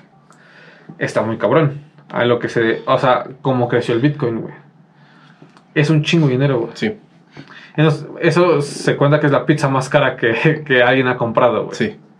Sí, sí, sin embargo, siento que el hecho de que se haya popularizado tanto hace que, que se generen esos pensamientos. Sin embargo, y, y influenciado gran- en gran medida porque es algo muy nuevo. O sea, digamos, el modelo de negocio no, no es nuevo, Sí. pero, pero, pero esta estructura de Bitcoin pues, es relativamente nueva, o sea, es siglo Sí, sí. XXI to- totalmente. Sin embargo, el mercado de accionarios se mueve exactamente igual. sí. O sea, hay una, una, una empresa que tiene grandes ganancias cuyas acciones valen un putazo de dinero, ¿no? O sea, que realmente el, el- el respaldo de, de mercancías o de transferencias que existen, pues es una proporción realmente de lo que refleja el precio de esa acción. Ok. O sea, esa acción en, en gran medida, muchas de ellas están infladas. Ujú. O sea, porque no se juega con, con el respaldo real de la proporción que representa en la empresa, sino que más bien es mera y simple especulación de vamos a jugar con esta mierda, esta madre está funcionando chido, es Apple, es Disney, lo que sea, Sí, sí. vamos a venderla más allá de lo que represente realmente en proporción a lo que, a lo que significa la empresa como tal. Esa Es- misma lógica se es lleva un con valor, esta digamos, a mierda. cierto punto subjetivo. Sí, Que, sí, totalmente, sí, como una acción, Sí, totalmente. como una acción. Que fíjate que es- eso me recordó lo de las acciones de Blockbuster, güey. Compraron los güeyes de Reddit, güey. No era Blockbuster, güey. ¿No, Blockbuster? No, güey. No, era algo de Game. No, GameStop. GameStop. Ajá. Sí, sí. Sí. De que, un, bueno, para la gente es de que unos morros, creo que eran argentinos, güey, se organizaron para este chingar a la bolsa de valores, güey. Compraron este acciones que estaban perdiendo en la bolsa de valores Las inflaron. las inflaron de que había mucha demanda sobre esas acciones y ganaron un chingo de varo.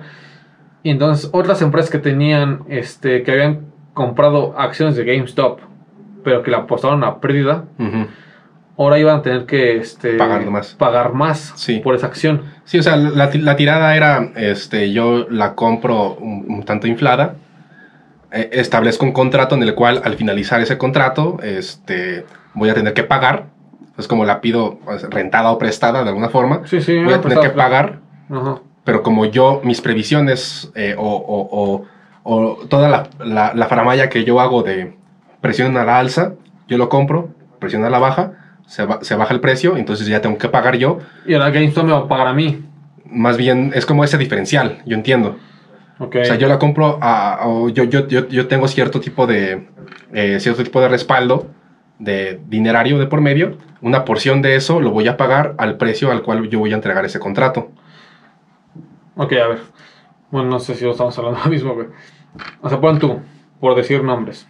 Apple compra acciones de GameStop. Ujú, Por decir un- una cifra. Estaban en 10 dólares, ¿no? Pero Apple le apuesta que va a bajar, ¿no? Entonces, sí, o sea, yo la pagué. Yo, yo, la, yo la estoy rentando porque no las compraban. Eran prestadas o rentadas, una cosa así. Yo, yo te la estoy este, rentando en 10 dólares. Entonces, si empieza a bajar a 5 dólares, tú me tienes que regresar los 5 dólares res- restantes. ¿No? Sí, Entonces, ahí yo como Apple ya gané 5 dólares. sí. Porque la renté en 10, pero le perdí 5. Entonces, me debe 5 GameStop, ¿no?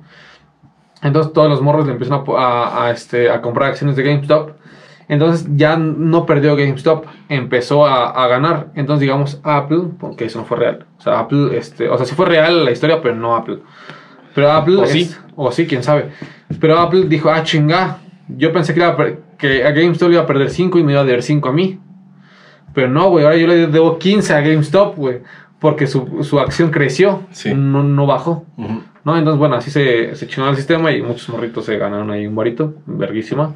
Sí. Y este, y hicieron cuestionar, güey, cómo se maneja el, modelo. es, es- es el libre güey, de la bolsa, güey. Y, y el, el- el- el libre mercado, o sea, a final de cuentas, ya cuando vieron las pérdidas en Wall Street, eh, eh, dijeron muchos cabecillas de, de- de ahí que que es la competencia ilegal. Es la competencia Y- ilegal. No, este. Bueno, sí, algo Competencia ilegal. desleal. Desleal, exactamente. este En la competencia no hay, la- Sí, sí, no, hay- no- no lealtades, o sea, es, es una, es una guerra, ¿no? O sea, Y se rompieron contratos, güey, que iban a hacer quebrar a muchos grandes corporativos de Wall Street. Se rompieron para que no quebraran, sí. O sea, el simple hecho de que en México exista la, una, una- una comisión de, de- de competencia económica es completamente absurdo. O sea, la- si quieres fomentar la competencia es, es, es eso, es, es una, es una puta guerra. Sí, sí. Eh, están personas, eh, los, los, los hijos pródigos del capitalismo, que, que ganan con ese tipo de acciones, que al ver organiza- que la organización colectiva hace que pierdan, pues es cuando salen a decir, eh, güey, este pedo tiene que regularse. Sí, sí, güey. Cuando antes de la regulación o con la desregulación ellos sí, ganaban sin pedos. sí, ¿no? Y ahorita como, que están perdiendo, ay, ya hay ah, que regularlo, regula- chavos, regúlalo. oigan. No, estamos güey, perdiendo. Quieres competir, ¿no, güey? Sí, sí, La competencia es eso, exactamente, güey. Sí, sí. La competencia tiende a eso. Exactamente. Tiende a, a- a- los, que los colectivos puedan organizarse y pues, tienes que fletarse con ellos. Sí, sí. Pero bueno, a ver, el caso de Salvador, güey. Ujú. Se le ha denominado a El Salvador, güey, como la capital del Bitcoin. Porque este Nayib Bukele, Bukele. algo así. Nayib Bukele. Nayib Bukele, ¿no? Ujú. El chango ese que entrevistó Luisito Comunica, güey. Que también tengo opinión sobre eso, pero no lo voy a decir ahorita, güey. Este se metió en un pedo, güey, porque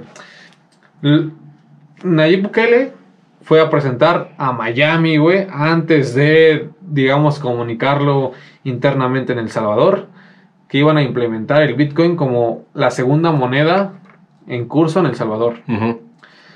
Junto con el dólar en El Salvador iba a ser el, el Bitcoin, ¿no? Sí. Entonces fue como que, oye, oye, güey, nos hubieras avisado, ¿no? O sea, como que nosotros vivimos aquí, güey, ¿sabes? Nos hubiéramos avisado antes de ir a Miami a decir esa mierda, güey.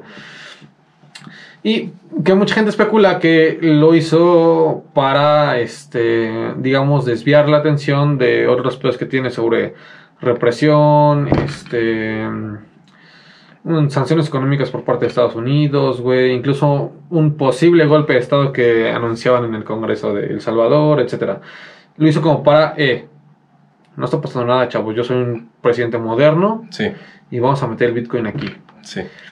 Y, es, y ese proyecto se empezó a implementar en una costa de El Salvador, no recuerdo el nombre, el, el Conte, el Sonte, una cosa así. Donde a los trabajadores, un californiano supuestamente empezó a, este, a llevar el Bitcoin a la zona. Y se empezaron a hacer transacciones sobre eso. In- incluso en esa zona ahora supuestamente se, este, es prácticamente la moneda principal, el Bitcoin los trabajadores ganan con bitcoins, ¿no? No sé si vis- tuviste eso o no. Creo que sí. ¿Estás ahí o no? eso, Sí. Pero aquí la crítica es de que, a ver, el bitcoin fluctúa mucho, ¿no? Ujú. Ponte un, un trabajador de un restaurante de la playa, del, del Sonte, ahorita chocolate ahí, pues. Ponte, ya, ya en el Sonte, esa cosa. Él, digamos, gana una porción de bitcoin, ¿no? Pon tu, este, bueno, vamos a redondearlo, o sea, gana un Bitcoin, al- para, no, para no decir este decimales. Gana un Bitcoin este trabajador, ¿no? Este Bitcoin, pon tú, a él le equivale, por decir un número, a 20 dólares, ¿no? Nada más por, nada más por decir cifras para que se entienda, güey. Un Bitcoin a él le vale 20 dólares, pero es muy fluctuante, ¿ok? Entonces a él le van a pagar un Bitcoin, ¿no? Por un día de trabajo, punto. Pero así como es fluctuante el Bitcoin, al otro día su- sus 20 dólares, que era un Bitcoin, Valen 5. vale 5. Entonces como, eh, oye, o sea, no sé cómo puede servir como moneda si yo este Bitcoin, o sea, 20 dólares los tenía contemplados para comer mañana. Y de repente mis quianas tengo 5, güey. Ya para mí ya no me sirve ese pedo, güey. Sirve como inversión. Sin embargo, no sé qué tanto sirva como moneda, güey. Actualmente. No sé cómo ves tú ese pedo, güey. No, no, no, no sé si, eh, si esté permitido o si la, la, la ley de El Salvador permita que, que sueldos y salarios se permitan efectuar con bitcoins. No, bueno, sí, este, lo que yo leí, el Sonte, en el Sonte, este, es, fue el prototipo, ahorita en septiembre se va a implementar ya en todo el país, de que va a ser la segunda moneda, pero sí, les pagan con, con bitcoins a los, a los trabajadores, y algunos decían, oye, está, está chido porque gente, digamos, sin acceso a tarjetas, etcétera, Era como que, eh, aquí ya nada saco yo lo necesario para lo que ocupo para, digamos, para mis gastos este, corrientes y lo, y lo demás lo dejo guardado ahí. ¿no? Incluso hay, gente que dice, güey, este, está súper chingón porque yo este, he, gan- he ganado 600 dólares. O sea, me pagaron, no sé, pon tú, este, 100 dólares. Y ahorita ya en mi cuenta ya tengo 600 dólares. Está chingón, o sea, a mí me conviene. El pez cuando pierdes, güey. Sí. ¿no? Y pero sí, se, sí, sí, sí está permitido que se paguen en, en, en, este, en bitcoins a los trabajadores, güey. Y digo, la regulación va que para septiembre va a ser obligatorio, bueno, sí, va a ser obligatorio que la gente reciba bitcoins, Sí. ¿ok? Es decir, si a ti te pagan Sí, con no, no, bitcoins, no puedes negar, es como, como aquí en México que no puedes negar los centavos, los centavos según, o, ¿no? o que te paguen con una moneda, con una moneda de 20. Ajá, exactamente. Es como que, bueno, sí se vale. Recíbelos, ¿No? Entonces, recibirlos. en, en ese modelo electrónico, El Salvador dice, tú estás obligado a recibir eso en bitcoins, güey. Sin embargo, no estás, obligado, no estás obligado a conservarlos. Tú puedes decir, ah, yo lo cambio a dólares. Y ya tú lo retiras en dólares. Sí. ¿No? Pero es tú, digamos, como negocio, como trabajador, como alguien que va a recibir dinero, estás obligado a recibir bitcoins. Entonces, digo, por la fluctuación de la moneda, no sé qué tan seguro o conveniente sea eso, güey. Sí, es muy poco seguro. O sea, porque al final de cuentas estás, estás subordinado a otras cosas que no están dentro de, tu, de tu- tus alcances. O sea, no puedes legislar eso porque no es legislable. Sí, no. Entonces, estás, estás subordinado a que esa mierda un día se vaya a la baja y pues, los Sí, trabajadores sí. pierdan. Exactamente. A ver, ¿cómo, cómo un gobierno compra bitcoins? O sea, ¿cómo El Salvador compra bitcoins? Están, este... Son limitados, en- o sea, el número de bitcoins que hay en el, en el, en el mundo. Sí, Y cómo El Salvador dice, eh, yo voy a comprar bitcoins para abastecer a mi población. pues directamente se meten y los compran. O sea, los que estén en, en, subasta Pero, o... pero también es un costo que, Que corresponde al- va, a va absorber, güey. sí. Porque, pon tú, el gobierno de El Salvador los compra, por digo, decir números bajos, este, en 20 dólares cada bitcoin. Ujú. Al siguiente día de que los empieza a circular en el país, güey, ya te valen 15 dólares, güey. Ahí el gobierno ya perdió, güey. Sí, Pero bueno, evidentemente después eh, le puede ganar, ¿no? sí. Pero es que prácticamente es una pinche apuesta al, a una inversión, güey. Es una apuesta al mercado. Al mercado, güey. Y que va a ir hacia arriba, según ellos. Ujú. Pero si va abajo, El Salvador se va a la chingada. Sí, se me hace muy Bueno, arriesgado. más a la chingada, ¿no? se me hizo más este más una tendencia populista que otra cosa. O sea, porque el, el- el- el argumento más fuerte que tenían era que eh, las remesas que representan alrededor del 20% del producto salvadoreño, eh, a través de las transferencias que tú hacías ah, eh, mediante las instancias tipo Western Union, las familias veían un tanto mermado el poder adquisitivo que tenían por eh, la cantidad La comisión, ¿no? Las comisiones las de la comisiones que, transacción. que- que acaparaban al hecho de que las personas de- del exterior pudieran hacer transferencias vía Bitcoin, pues y dadas las cuotas prácticamente inexistentes o tan, tan bajas que existen de por medio en esa transacción, pues el poder adquisitivo de las familias pues iba a haber mejorado eh, con respecto a hacerla mediante eh, la transferencia tradicional. Sin embargo, sí existe esta, eh, esta, eh, esta posibilidad de que, pues, como, se, como fluctúa en el mercado y obedece únicamente a lo que dicta el mercado, llegue un punto en el cual las familias terminen perdiendo. O sea, es una apuesta bastante arriesgada que yo creo que es una apuesta que tiende más hacia, hacia una tendencia más populista, hacia una tendencia Sí, para llamar la atención mundial. de decir aquí estamos No, actualizándonos. la, la aquí- moda- El Salvador está en la tendencia, güey. que una política económica que, que- que- que vaya encaminada hacia un plan muy bien estructurado, Sí, sí. que pues realmente no siento que lo esté. Sí, no. No, sí. Es que es completamente una inversión que no sabes si vas a ganar o perder, güey. Es lo que te digo.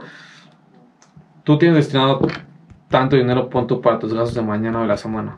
Y de repente se te cae la chingada eso. Sí, ¿Con qué como, güey? ¿Con qué mando al morro a la escuela y eso? Pero se me fue la chingada sí, el varo, güey. pero también partiendo del hecho de que, de, que, de, que, de que se parte de la confianza que existe sobre la moneda, se puede apreciar por el hecho de que ya un país le esté dando el Sí, respaldo. de que ya todos le están dando institucional. respaldo, digamos, un país le está dando respaldo, Sí, se creería que va a aumentar el, el costo del Bitcoin. sí, el precio. Bueno, el valor, ¿no? Sí.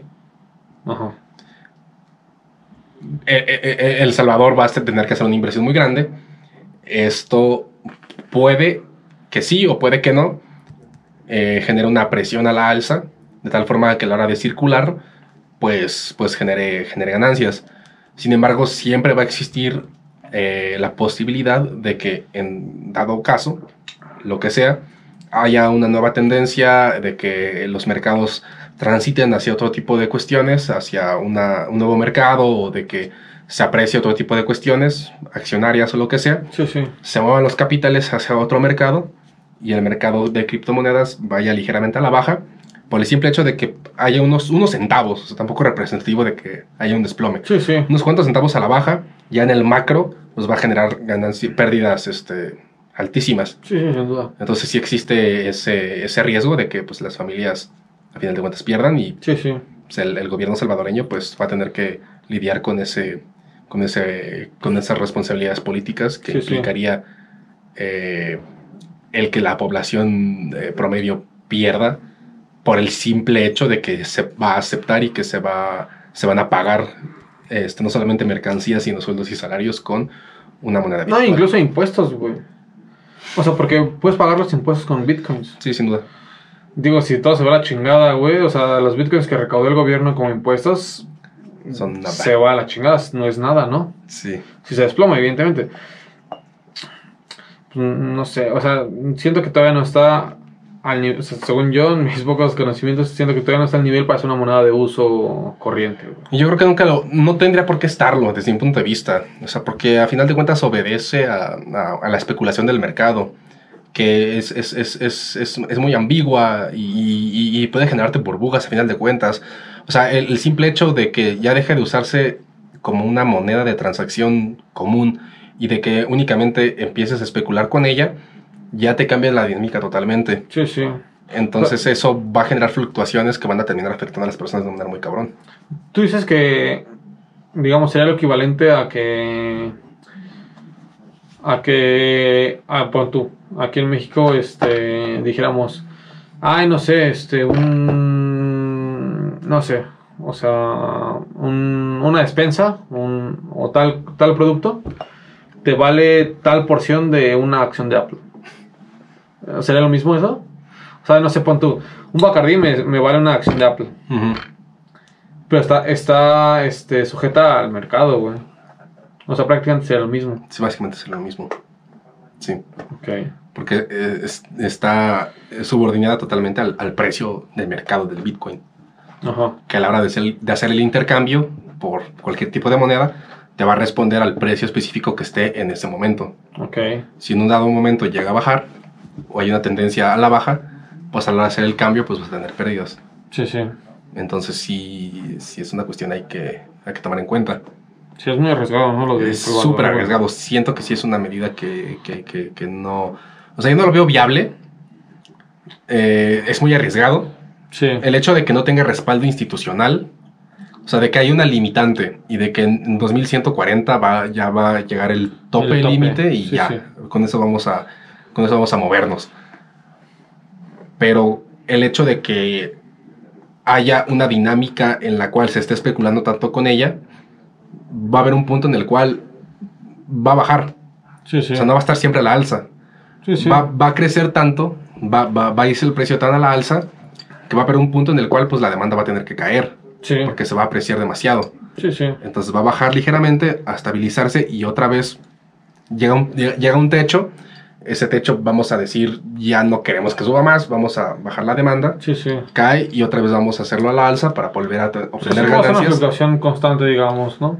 Y eso va a estar este, condicionando pues, los ingresos y este, el poder adquisitivo de, de las familias de todo un país. Sí, sí. Es completamente peligroso. Eh, Oye, y sobre eso está lo de los NFTs. NFTs. NFTs. NFTs. No. ¿Qué es esa mierda? NFTs. ¿No topas los NFTs? No estoy muy empapado de eso, güey. No está ahí. Mira, los NFTs son este. Trabajan con la misma tecnología que, este, que los bitcoins, con el blockchain. ¿no? Es, estos, mm, lo que yo vi, empiezan en 2017, o sea, ya posterior al bitcoin. pero ocupan la tecnología. Eh, un juego que se llama Crypto Kids, o sea, como gatos, este, o sea, cripto gatos, no sé, una cosa así. Donde este, en este juego se empezaron a ocupar, este, empezaron a vender este, tarjetas o personajes específicos de los gatos, ¿no? Entonces la gente los, empieza a comprar, pero eh, venían seriados y, eran como que únicos, no la tarjeta que tú comprabas. Entonces, este, sobre eso llegó tanto la demanda que incluso tiraron la página. Porque era como que un gato personalizado tuyo y tal. Online, o sea, una pendejada, ¿no? Pero. Y entonces, o sea, después de eso, güey, salieron unos, este. Ven que era como business y sacan unos CryptoPunks. Que eran unos avatars, unos avatars en este. En una pinche. Un avatar como de. ¿Este juego cómo se llama este juego ahí todo pixeleado? Eh. Sims. No, no, el de que pica así. Ah, este, Minecraft. unos avatars así como de Minecraft, todos pixelados, güey.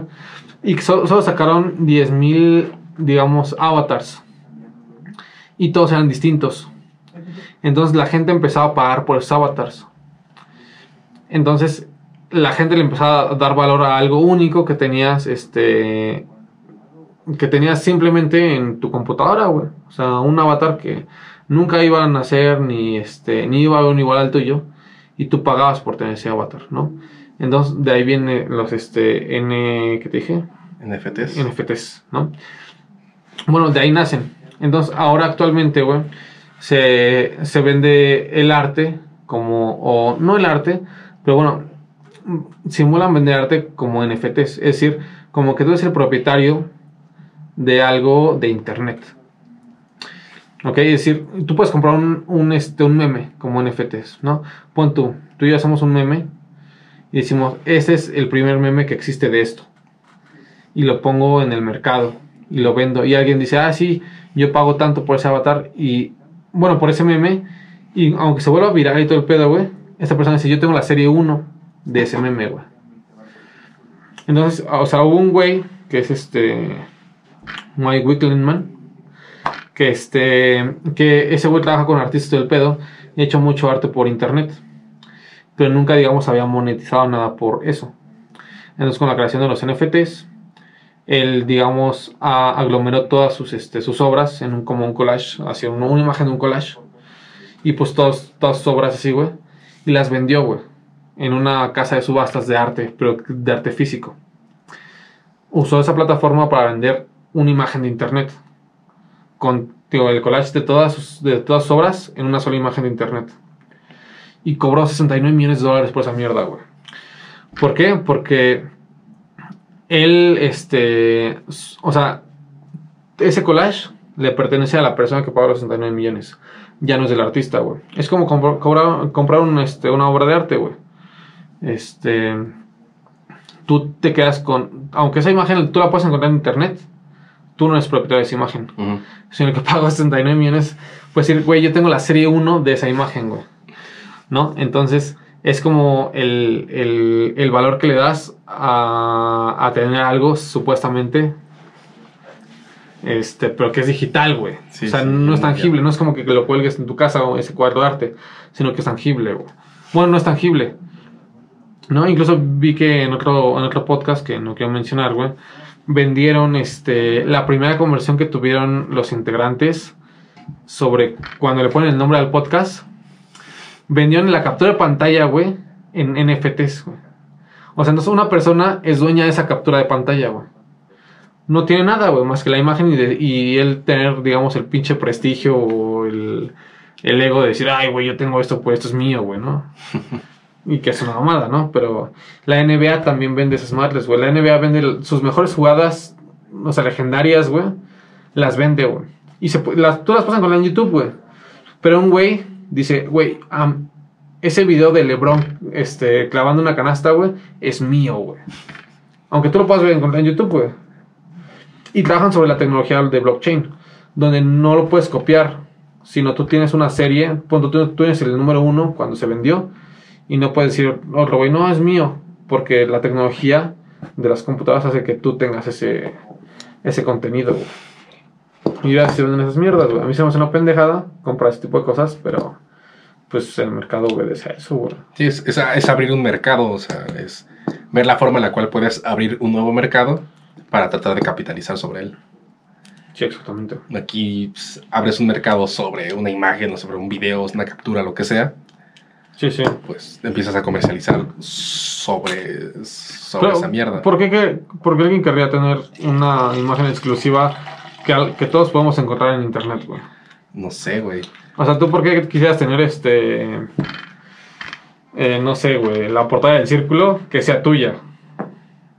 No sé, o sea, Y, yo siento, y todos lo podemos ver, entonces, güey, ya la conozco la imagen, pero ¿por qué tiene que ser tuya, güey?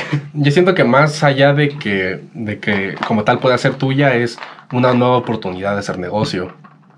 De que se abrió esta ventana, se abrió este mercado, pues vamos a tirarle a esta mierda.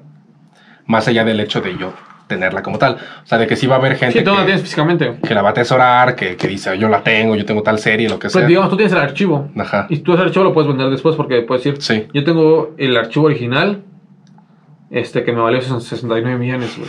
Te lo venden en 80, güey. Ujú. Y es una puta imagen. Sí. Yo creo que va más por ahí. O sea, sí va a haber gente que lo va a atesorar y que lo va a cuidar como, como si hubieras entendido una obra de arte original, eh, única en su tipo. Y sí las va a ver, pero más allá de eso, la mayoría de las personas que van a entrar en esta dinámica es, hay un nuevo mercado, vamos a meternos en este desmadre para poder capitalizar después con algo que realmente representa nada, pero si hay dinero de por medio, pues hay que hacer la inversión. Pero pues, sería lo mismo, la gente le da valor a eso, güey. Sí. O sea, es el mismo respaldo que el del Bitcoin, güey. Sí, es exactamente La lo mismo. la gente Es le da valor a Es una eso. chaqueta mental y ya. Sí, sí, güey. Existe en tu mente, güey. Exacto. Pero bueno, esto fue todo por, por hoy. Este, ahí di tus, tus mierdas. Este. Suscríbanse, por favor. Por favor. Es un parote, güey, que se suscriban este, para que les lleguen los videos y vean las demás pendejadas que, que- que vamos a decir subsecuentemente. No sabemos todavía qué vamos a decir, pero No. serán muchas pendejadas de por medio. Este, y síganos en Facebook, todo el pedo, compartan. Ya saben cómo funciona este pedo. Este, nos vemos la siguiente semana. Ojalá le hayan pasado bien, hayan aprendido algo nuevo. Y si no, pues ya nos pendejen en comentarios, ¿no? Como, ah, Pues sí, o sea, si descargo, digan, menos en los comentarios, ¿sabes? Digan, eh, no, esto es por la verga, eso no funciona así, güey. Sí, sí. Me explicas el algoritmo de blockchain, ¿no? No, Sí, sí, o sea, explíquenlo, o sea, tampoco somos unos putos expertos en esta mierda, ¿no? Entonces, ya en los comentarios porque somos pendejos. Y, Pero ya es tráfico. Pero ya es tráfico, güey. No les digas esto, pendejo, porque no van a hacer. Pues va. Charla, nos vemos. Bye.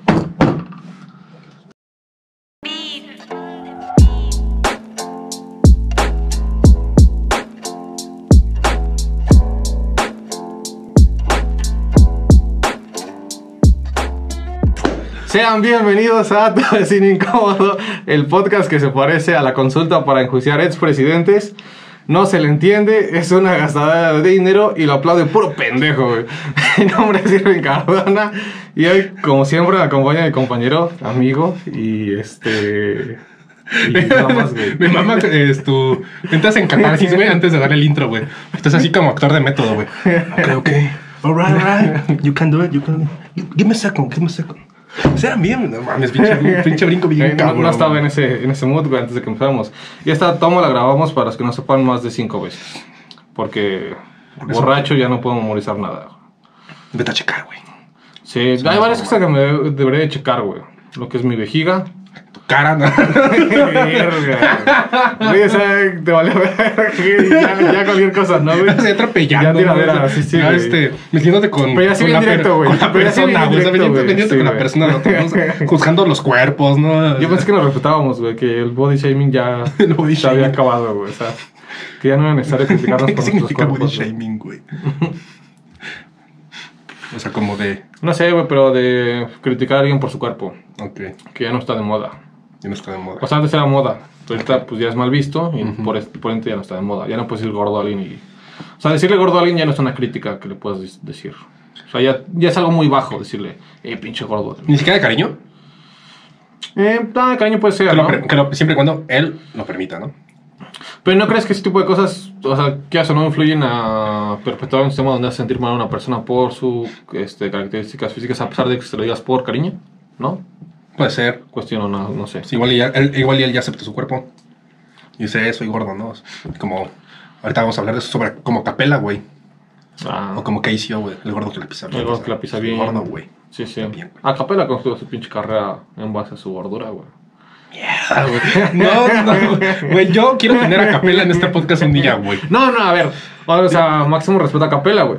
O sea, pero a Capela siempre ha dicho que, o sea, que es gordo, tal, tal. O sea, digo, pues, o sea, ha construido su carrera, en- me refiero a que siempre lo ha dicho y pues sí, no tiene ningún empacho. en- Ha construido en parte de su gordo, discurso. Sí, sí. en función de esas cosas. Ajá, sí, o sea, no En por ser gordo ha tenido En oportunidades. Sí, sí, Sí. sí. no, ya tiene un flow muy cabrón. Sí, no.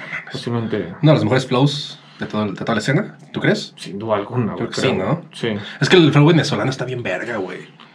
O sea, desde el acentito, güey, aparte como que tienen ciertas influencias de diferentes partes, no sé, o sea, no sé por qué Venezuela tiene unos flows bien verga, güey. O sea, que- la capela tiene un flow bien verga, güey. Ah, estaba viendo un, este, estaba viendo el video de El Chombo. Que sacó el cancerbero, Sí, güey, también lo vi. Que habla de que el rap no empezó como se creía que, por ejemplo, que en México o en Puerto Rico, no sé dónde. Bueno, en- o sea, el rap, digamos, latinoamericano. ¿Pues a dónde dijo? Él dice que empezó en Venezuela. ¿Venezuela? Sí, no lo ¿no? dudo, sí. Entonces, este, y que los venezolanos tienen mucha pinche arraigo o, mucha influencia gringa, güey.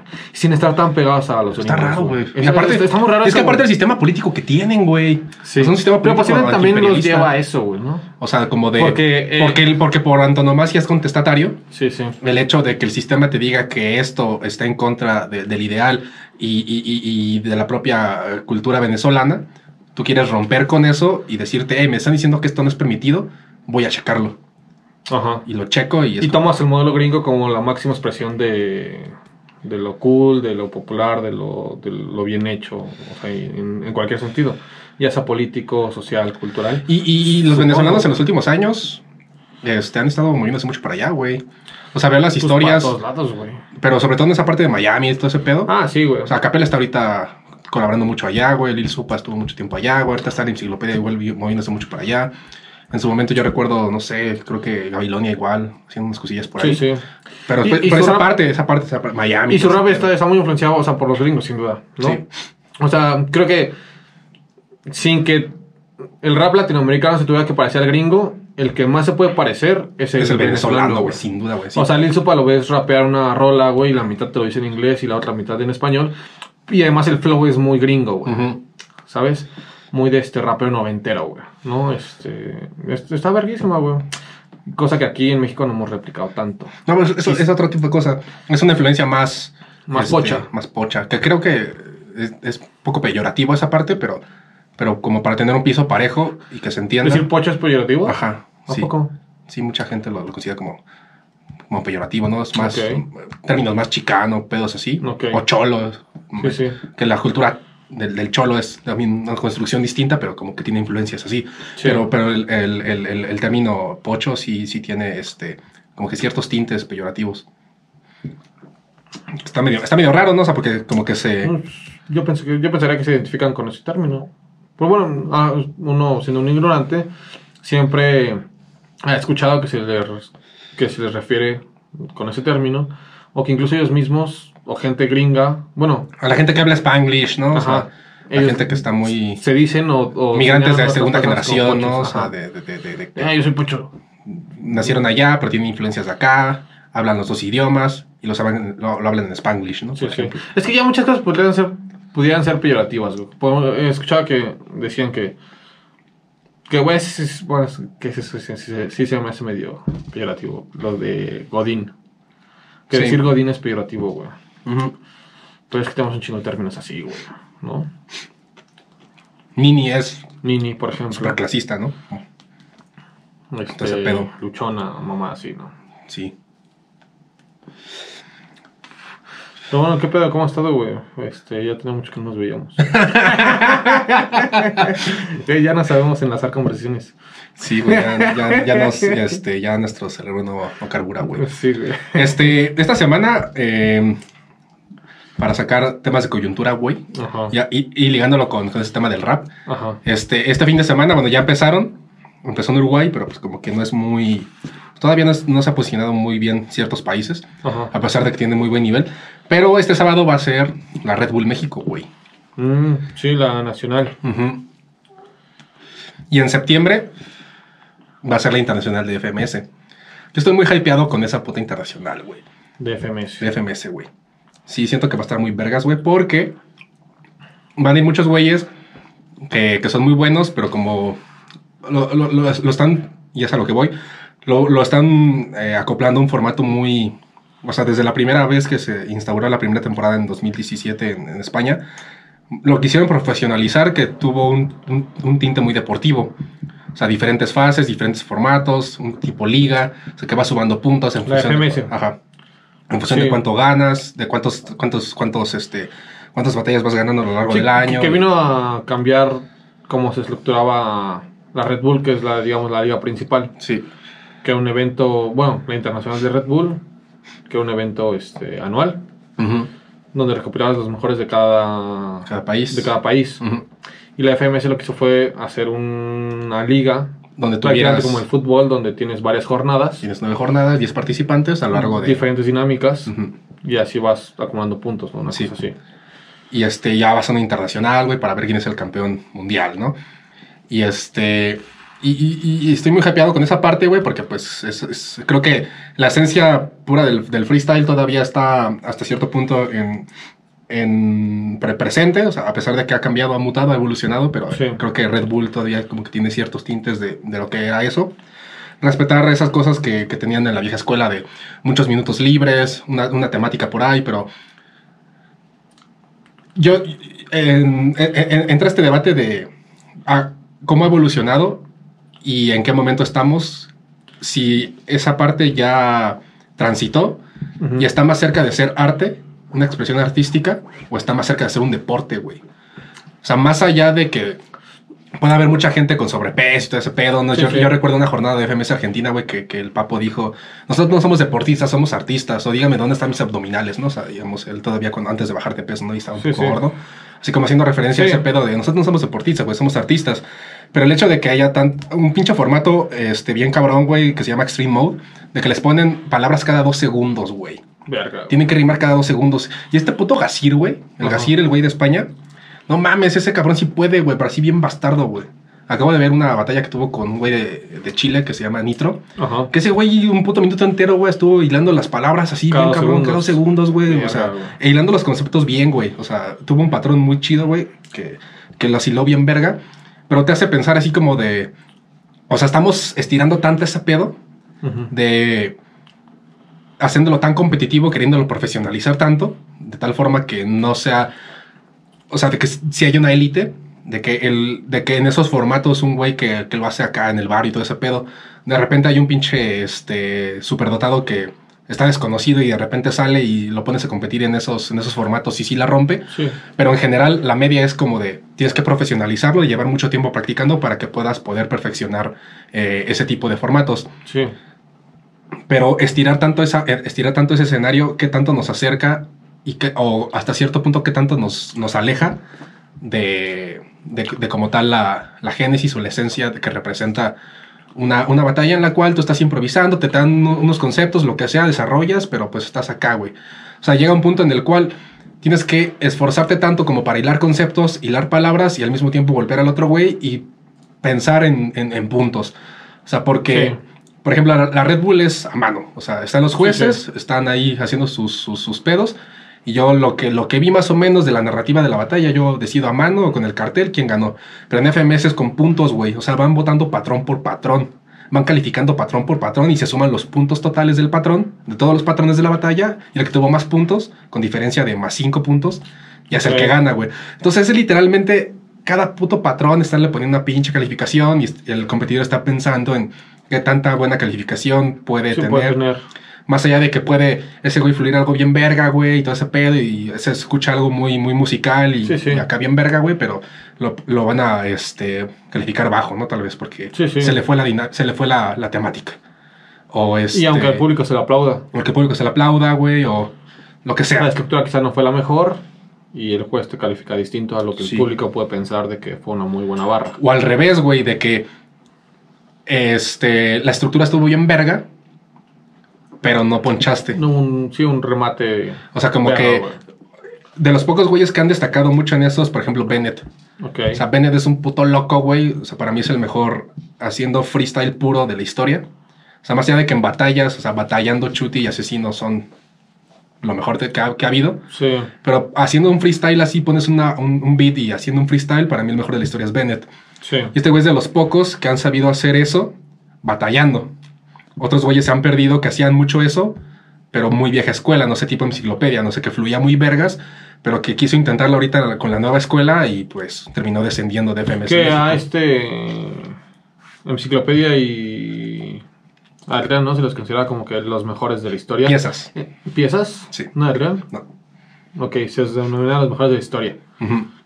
O sea, evidentemente antes de que fue este boom, pero ¿por qué fue este boom de las batallas, güey? O sea, que yo, yo no soy tan metido en las batallas, pero sin duda han cobrado un chingo de importancia y este, relevancia. O sea, No sé, güey. ¿por qué chingados, güey? Yo siento que eh, el hecho de que se hayan posicionado mediáticamente a través de, de las ligas como lo es FMS hace que sea muy atractivo el hecho de, de- de la competencia que se genera alrededor, o sea, porque si hay un espectáculo de por medio muy importante. Sí. No es como Red Bull, que es un año y el güey se prepara durante un año y llega, llega a esa fecha y empieza, o sea, manda su prueba o se clasifica y lo pueden sacar en primera ronda y Ujú. tienes que esperarte otro puto año. Sí, sí. Mientras que en FMS es como de tengo nueve jornadas como para poder mostrarme y yo ver si puedo posicionarme o al menos si no me da el nivel, evitar descender. Entonces, eh, en las- la primera liga que fue en 2017 en España, ya en la segunda liga fue España y Argentina y así la tercera fue España. Argentina, México y así. Es de llevar el espectáculo a diferentes lugares del país, haces la fecha en Mérida, haces la fecha en Ciudad de México, haces la fecha en tal, en Monterrey, lo que sea. Entonces, pues como que vas generando cierta bulla, güey, o sea, la gente habla sobre eso. Y, y yo, yo pienso también que es mucho, eh, sobre todo en la escena sudamericana, yo creo que específicamente Argentina, Ajá. el que muchos de estos güeyes se empezaron a hacer virales porque combinaron su música, que es una música, hacen, hacen mucho rap, pero también hacen mucho trap, Como sí. tipo Trueno, tipo Dani, Sí, que sí. estuvieran en la primera temporada, el mismo voz, que estuvieran en la primera y segunda temporada, este, bueno, voz ya en la segunda no, pero ahí estuvieron, de Argentina, y entonces suben sus rolas, güey, acá de- con un trap y todo ese pedo.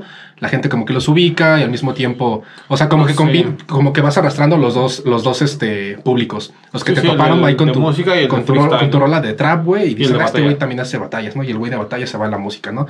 Ya es que aparte esos güeyes son, son carita, güey, o sea, son, Ah, son sí, guapos, güey. Entonces, ¿Qué- qué las, es la- la- las, las morras, las morras van a ese pedo, güey, o sea, no tienes que esperarte a que ese güey eh, eh, arme todo su gira, güey, o arme todo su proyecto Sí, musical. sí. Es como de, "Oh, ese güey va en la ciudad a que me queda aquí a una Sí, hora. va a batallar. Va a batallar, pues voy a verlo, ¿no, güey? Sí, sí. O sea, cosas de ese tipo que, que pues a final de cuentas te, te jala a cierto tipo de público.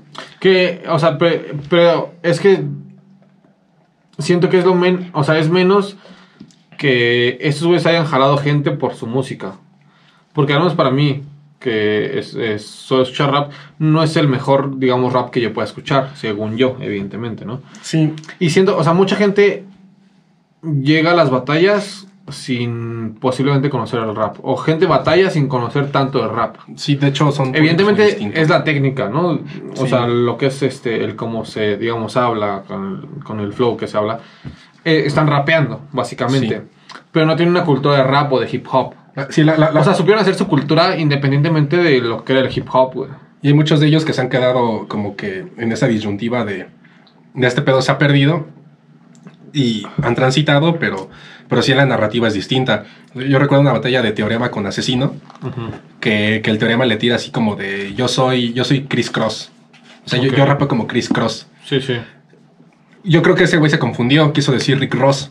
O sea, Rick Ross es, es- Sí, sí, es- rapero este, es un negro, rapero ¿no? Sí, sí. este, muy, muy vergas. I'm star. Pero dijo Chris Cross y Chris Cross era como. Era, eran como. Sí, sí, daba un, un poco de pena ajena. Porque hace cuenta que eran como estos. Eran dos morritos, güey. Dos morritos que rapeaban, güey, pero así como. O sea, pues eran dos morros rapeando sobre temas genéricos, güey. O sea, no, o sea era, era, era más bien un, un, un rap como que. Pues sí, totalmente comercial y que iba como que mucho cringe, mucha pena ajena. Sí.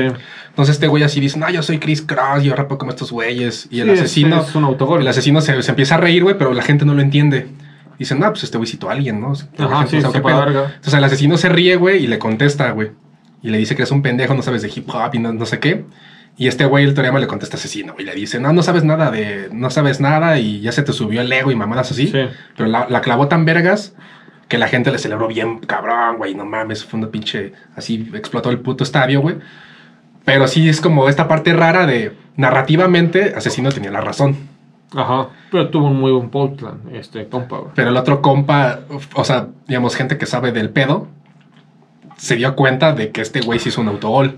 Sí, sí, sí. Pero la gente que no sabe, se quedó así como de, güey, este güey le acaba de clavar algo bien verga asesino, cuando Sí. en realidad el que tenía la narrativa era este güey. Entonces sí, claramente son dos públicos distintos. O sea, el duda, público que, que está perteneciente a como el movimiento muy más, más, más Sí, de las batallas, ajá, y el y público que está únicamente en las batallas. Y, y es que ni siquiera sería. ¿O tú crees que sea necesario homologarlos? O que. O pon tú que las batallas pertenezcan al movimiento hip hop, por decirlo de una manera u otra. O sea, Pero es que, siempre es muy relativo, ¿no? Pero. Siempre le han pertenecido, o sea, Sí, o sea, porque. Representan de alguna forma, o sea, están rapeando, güey. No- Notorious batallaba, güey. O sea, Tupac batallaba. Posible, evidentemente no estaban estos este, sí, no, estaban ahí escenarios en mediáticos. en una pinche esquina con una en el Bronx con un compa y ahí batallando y tal, ¿no? Este, Pero- este, pero este freestyle, este freestyle mítico, güey, donde están, antes de que se, se, se, se, se pelearan, güey, este Tupac y Notorious, hay un video, bueno, están en una, en una mesa, güey, están, o sea, es un freestyle, ¿no? O sea, Sí, sí. pero así bien, o sea, pero es muy romántico todavía, ¿no? O sea, pero que sí estaba como que ligado todavía a como que el movimiento. Sí. Y este pedo ahorita ya es como, Pero es que siento que ya se deslindó el movimiento. sí, O sea, como que ya hizo su movimiento aparte, ¿no? Como tú lo dices, o sea, incluso o sea, se puede cuestionar si es un deporte o no. Que habría que definir qué es deporte, ¿no? Porque incluso hay gente que dice que deporte es el ajedrez, por ejemplo, ¿no? sí, no, eso es, Y es como, un error. evidentemente son deportes mentales o ejercicios de habilidad mental. Pero sin embargo, un deporte, digo, sin, sea, saber, sin la definición, entendería como de actividad, Actividad física. física, sí. Exactamente. Pero entonces, eso se me hace curioso de si pertenece el freestyle al hip hop, güey, ¿no? Y que muchos raperos han criticado, eh, raperos que no son de batallas, han criticado al, este, las batallas, ¿no? Por ejemplo, Raiden en su momento que participó en batallas, ahí dice que es algo que ya no lo, lo convence de lo que puede ser hip hop o de lo que él lo llenan como arte. Sí. Porque es una tiradera entre personas, ¿no? El mismo Boca Floja, güey. Boca Floja, güey, en su libro, güey. Sí, güey. Y en Eh, canciones también, güey. Y en canciones, Aquilamar, güey, Aquilamar, también, güey, sí. dice, este... Ustedes van de gallos, Ustedes van tengo las tengo la cresta, güey, güey, Aquilamar, te, Aquilamar, te queremos aquí de una puta, güey. Y compren rabia, pendejos. Este...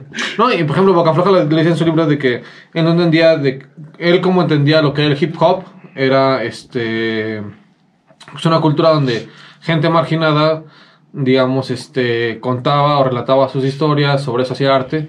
No entendía cómo, eh, no, no recuerdo bien la cita, siempre el pendejo del Jerry sabe bien esa cita de que, este, él decía que las batallas era nada más algo donde, vaya, muy machirulo, donde dos hombres era prácticamente sacarse la verga O sea, para ver quién la tenía más grande, güey. sí.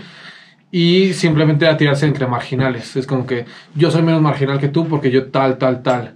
¿No? O sea, como que. mm, O, o, al- o- unirte más. o más incluso, eso, o incluso al revés, ¿no? Yo soy más marginal que tú, güey. Porque yo sí recorrí Porque soy más real, ajá, sí, sí, pues, Soy ajá, más real, sí. güey, porque mientras tú estás en la universidad, güey. Ajá, sí, sí. yo, estoy, siendo- yo estoy con el dealer, ¿no? Ah, yo estoy con el dealer, güey, y no tengo que comer, güey. Eso, me hace más real, güey, ¿no? Y- y- Sí. o sea, entonces, es algo que, que se suele criticar dentro de algunos, digamos, actores del hip hop, ¿no?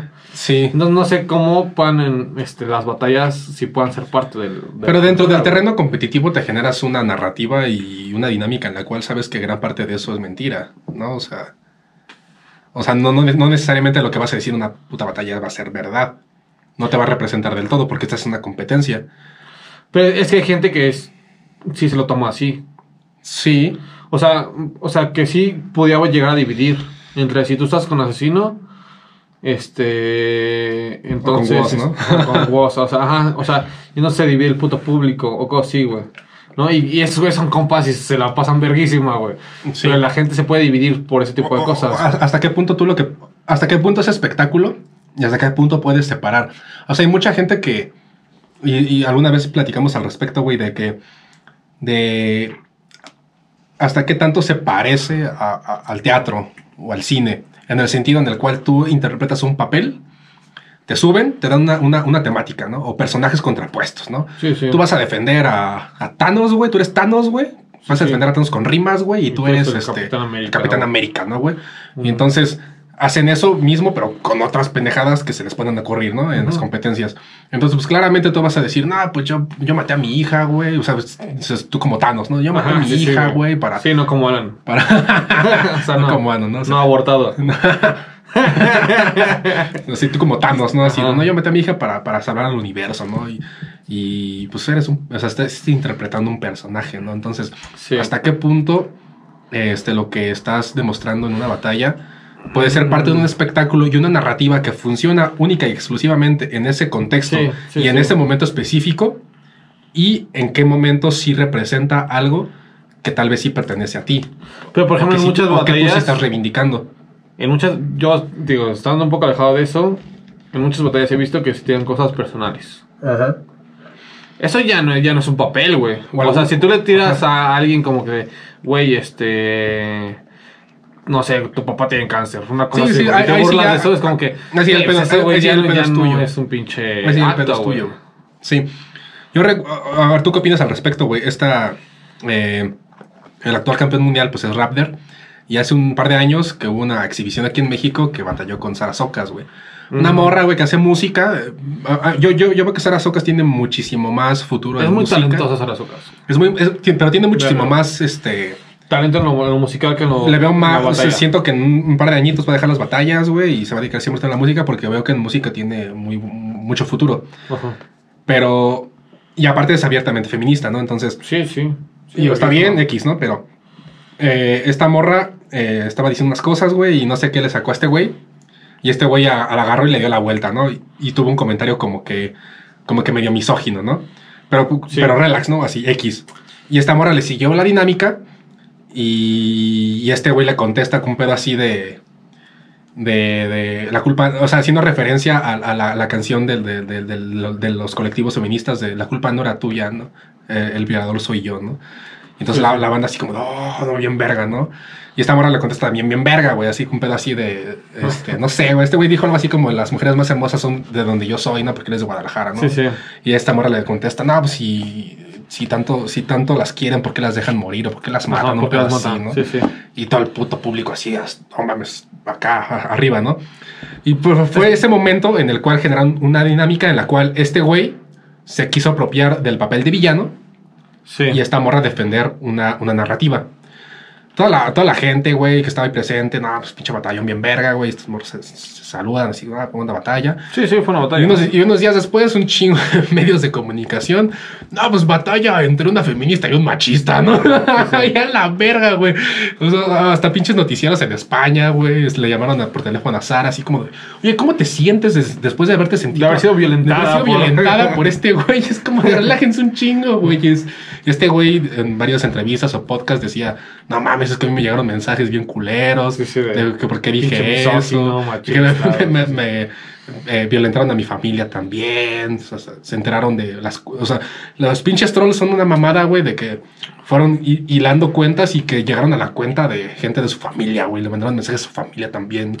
Entonces, ¿qué tanto es responsabilidad del que está arriba y qué tanto es responsabilidad del público? De saber diferenciar entre una narrativa específica y un espectáculo que ahí se queda y que no tiene nada que ver con la realidad o al contrario, el güey que está arriba, por más que sepa que está en un espectáculo y en una narrativa, sabe que la coyuntura no se presta tanto para ciertos temas. No sé, o sea, es que, como tú dices, él se apropió del, del personaje. personaje. de ser villano. Ajá, él quiso ser Y- villano. Y tener barras, digamos, este, que fueran aplaudidas o que fueran, digamos, este, crudas hacia la morra, ¿no? Sí, porque, Que eh, porque hay, un, la batalla hay un personaje, hay, hay un, hay un contexto, ella sacó el tema, Ajá. ella es abiertamente feminista y es como de vamos a hacer este pedo por acá, ¿no?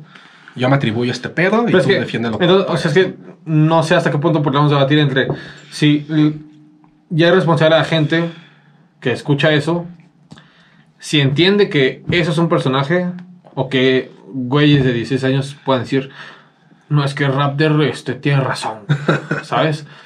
O sea, y más allá de que ellos lo van con un espectáculo como lo podemos ver tú y yo, güey, gente que sí se puede apropiar de eso, güey, y decir, güey, Sí. es que tiene razón.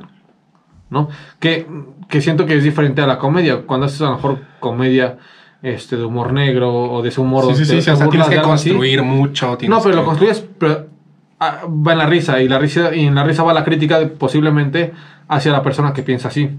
No, o sea, catarsis. Ajá, donde Raptor, punto, si Raptor fuera comediante, güey, dice algo en contra de las feministas, se entendería que está criticando a la persona que piensa así, como un puto retrógrada. Ajá. Pero acá se apropió del personaje de ser un retrógrada, por Ajá. tú, para tirarle la morra, güey. Dentro del contexto se puede entender. Sí. Pero, digo, no es lo mismo que si tú lo haces en comedia, güey, se entiende que te estás burlando de esa persona. Él no está burlando de nadie. Él es- está diciendo, yo me estoy apropiando del discurso de gente retrógrada para tirarle a esta morra dentro del contexto de las bat- batallas. Posiblemente, eh, sí, Raptor no piensa así. Sí. Pero, evidentemente, puede haber gente que se lo toma en serio, güey. Algo que Porque decía, aquí no, hay, no, no está esa risa, no, está, no estás buscando eso, güey. algo que decía Danger en un podcast que, que escuché por alguna vez es que él decía, o sea, yo no voy a calificar bajo. Mm. Es, es- es como un debate muy interesante porque en una entrevista que tuvo de Toque con Papo, Ajá. de Toque dijo, este, yo esas madres, la- si yo, cuando yo sea juez, porque él compite en FMS, pero también es juez de, de Red Bull, o sea, yo como juez de Red Bull voy a calificar abajo esas barras. Porque lo que el hip hop representa, Ajá, es que... eh, por más que sí. sea un espectáculo, tú como hip hop tienes que defender cierta narrativa y tienes que subirte o, o representar ciertas cosas. Sí, sin duda. Entonces, por más que tú quieras centrarte en esa dinámica de, de- de- de personaje, el hip hop no representa eso. Sin duda alguna. Y entonces yo no, yo, yo no estoy de acuerdo con que, con que nosotros, como parte del hip hop, en batallas, muchos no hacemos rolas, pero hacemos batallas y rapeamos sí. y somos hip hop, vamos a defender esa parte. Sí, justifiquemos, califiquemos bien eso. Y, y- y, pues yo voy a calificar bajo un güey que haga eso porque él no representa hip hop. Y, y por su parte, el Danger decía: Yo no voy a calificar bajo, o sea, si tú lo construyes bien, si tú ponchas chido y, me gusta cómo suena, la construyes La chido, te la, voy a- estructura del te la puedo calificar alto, pero te voy a decir que tienes que estarte responsable de lo que digas. Sí, sí. O sea, yo no voy a ir a decirte, güey, no mames, no debiste haber dicho eso, porque la gente lo va a hacer. Y Pero- yo, como juez, pon tú la clavaste bien verga, te voy a calificar alto, pero ten en cuenta que lo que digas va a estar este, sujeto a crítica y tienes que serte responsable. Sí, sí. Para mí tiene más sentido lo que dijo el primer güey. Que lo que dijo Danger, que Danger es una persona de las más respetables en el mundo del hip hop, güey. Pero, pero también eso que dijo la primera persona que citaste, no sé quién vergas fue. ¿Quién fue, Papo? De toque, De toque. en una, en una entrevista con Papo. Lo dice él entendiendo lo que es el hip hop. Pero lo que... Lo, lo que Y, lo- y como lo decíamos, mucha gente no es hip hop de lo, que están las batallas. güey. Eso no quiere decir que sean malas personas o algo así, güey. ¿no? Pero que no entienden lo que es el movimiento hip hop y lo que llegó o llega a pelear. Pero lo que le reviró Papo en esa, en esa entrevista es de, güey, estamos improvisando. O sea, yo no llego con la narrativa de voy a decir esto. O sea, sale en el momento y yo estoy con la necesidad de tener que ganarte. Y si me subo a tu tren, tú como llevas la narrativa me vas a ganar y me vas a dar vueltas. Sí. Entonces yo voy a hacer la contraparte, yo voy a hacer sí, la sí. antítesis de esa parte para tratar de ponchar con eso. Pero estoy improvisando, güey. O sea, yo no me voy a detener en ese momento, güey, con la gente Sí, gritando. a pensar si es lo que Así como de voy a, voy a ver qué le respondo. No, güey, o sea, acabó tu, acabó tu patrón, me toca el mío, güey. O sea, yo no me voy a parar a decir, ah, no mames, no voy a decir esto. Porque si me, me, me para a decir que, que a la mera hora lo quiero cambiar, me trabo y el juez me va a calificar mal. Sí, Porque yo quiero ganar. sí, sí. Verga, güey, es que. O sea, no, no imagino a muchos raperos de la escena que no son freestyleros diciendo ese tipo de cosas, aunque sea en una conversación, güey. Sí. Que así con sus compas de repente les ven un, un, este, una marla a la cabeza y por este y contraargumentar algo digan una marla así, güey. Vámonos Ah, más profundo, güey. Tan difícil. En el, en el podcast que tiene Asesino con, con Roberto Martínez, el asesino le decía a Roberto que, que sí, o sea, estamos improvisando y lo que sea, pero no necesariamente significa que lo que estés diciendo es lo que piensas, pero en una parte muy profunda de tu mente todavía quedan bosquejos de ese pensamiento. De tal forma que tu cerebro lo conecta y Sí. es lo que saca. Sí, sí. Tú no, lo, tú no lo practicas, nunca has hecho eso, nunca has violentado a nadie, pero de alguna forma u otra, dentro de lo más profundo Sí, de tus pensamientos, güey. todavía queda un poquito de esa parte cultural en la que estamos inmersos. Sí, sí. Entonces ese ejercicio en el cual irnos quitando toda esa cosa poco a poco, ir leyendo más, ir escuchando más, ir hablando más con otra gente, de tal forma que ese subconsciente se vaya puliendo y vaya, vaya, vaya entrando en, en- en la profundidad de tu cerebro. Todas esas ideas de tal forma que van a ir saliéndose poco a poco y cuando ya estés en ese pedo improvisando, ya salga naturalmente otro tipo de, conceptos, otro tipo de narrativas. O sea, de las y cuando tú te das cuenta de que nunca, nunca hiciste referencia a la madre de alguien, es porque hace 10 años yo el concepto fácil era tirarte de tu madre, pero hoy en día ya nunca lo hice, le di la vuelta. ¿Por qué? Porque tal vez ya, además de que ya perfeccioné la técnica, es como de esas ideas ya no las tengo. Ya tengo Sí, otras no, herramientas, salen, otras Sí, sí, herramientas de las cuales este, eh, violentarte, ¿no? En, en- en la Sí, de batalla, todo lo que es la, la batalla, güey. Sí, güey. Estaría interesante este, hablarlo Con alguien que con, alguien que lo practique y, o, con, o con gente que, que está inmis- in- inmiscuida en el mundo del rap y que posiblemente no lo practique, güey. ¿No? Sí. O sea, de bote pronto se me ocurre a Doctor Lengua. Tiene los micrófonos abiertos. No, a ver, aquí Lengua puede decir así lo que quiera. Mis respetos. Ey, no sé si lo que quiera, güey. No, sí, lo que quiera, güey. Ponemos un, ponemos un, un anuncio al principio del video, ¿no? O sea, de que los comentarios expresados por los invitados no son responsabilidad Ah, sí, sí, de los presentadores del Ah, pues sí, programa. sin duda, güey. O sea, güey, tú querías leer a este. Un neonazi, ¿no? No, pendejo, dijiste que querías leer al familiar del monstruo de Catepec.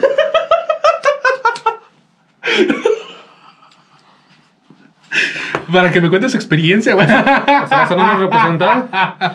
Eso no nos representa, pero a ver, el sujeto es un artista. No, es cierto, no. No, güey. No, no. No, güey. Pues no. Pero lo hacía, lo hacía con su pareja también, güey. Ah, pues su pareja lo se la paga de toda esa mierda, Sí. güey. Pues sí, güey. O sea, los dos tienen, los, los dos están en prisión. Ah, sí, el- también la morra. Ajá. O sea, porque ella formaba parte de... Ah, sí, porque es ella que metía a las niñas a un cuarto para que no viera cómo este pendejo las mataba o las violara, ¿no? Y mamá, sí, o sea, los, la- los O sea, era cómplice, era Ah, cómplice, exactamente, güey. Sí. sí, Como cómplice, este, muchos personajes de la política neoliberal, güey. Que de los presidentes, güey, que ahora se les va a juzgar, güey. Yo voy a votar que sí, ¿Tú crees? por tanto daño que nos hicieron, güey. ¿Sí, tú crees? Pues, el primero de agosto. Esto. Sí, el Consulta primero- popular. Eh, No está normada por el INE, ¿o sí? Verga, güey. No, a ver, es que. Según yo, no. ¿Cómo que no está en nueva por línea, güey? O Bueno, sea, ver, según yo las... bueno, a ver, nada más para meter en contexto. El 1 de agosto, este. La 4T, el gobierno actual de, de México, va este, a hacer una consulta. Que esa también es una narrativa bien verga, güey. O sea, no es morena. No es la 4T, güey. No es morena. No, o sea, no, no, no es, no es morena. No es, no es el presidente. Es la 4T. O sea, no es el partido oficial el que está planeando. Es la transformación. Es la transformación, es parte del proceso de transformación que, que, que, que representa al pueblo. O sea, como, como, Sí, sí. eh, como es, es- esta, esta aura, este mantra abstracto que representa el, el pueblo, Sí, sí. es el que está Representado exigiendo, por. representado por el partido oficial, es el que está exigiendo que se juzgue a que, los... que eso viene de, de asociaciones, este, ¿cómo se llaman? Civiles. O sea, viene de la ciudadanía, según eso yo, y es algo que, to- que tomó Obrador para, este, como una bandera de campaña. Sí. Sí. Que, este, enjuiciar, este, no, enjuiciar expresidentes, ¿no? O, este, emprender un proceso de esclarecimiento de las decisiones políticas tomadas en, este, en su momento por cada uno de los presidentes, quienes son Salinas, Cedillo, Fox, Calderón y Peña Nieto. Sí. ¿no? Entonces, el primer, el primer de agosto, supuestamente, la 4T, ¿no? Va a ser una este, encuesta, ¿sí es encuesta o...? Sí, encuesta. Una consulta popular. Una consulta popular, donde le- nos va a preguntar a nosotros, pueblo este, de a pie, ¿no? Este, asoleado, si este, queremos que se enjuicien a expresidentes, ¿no?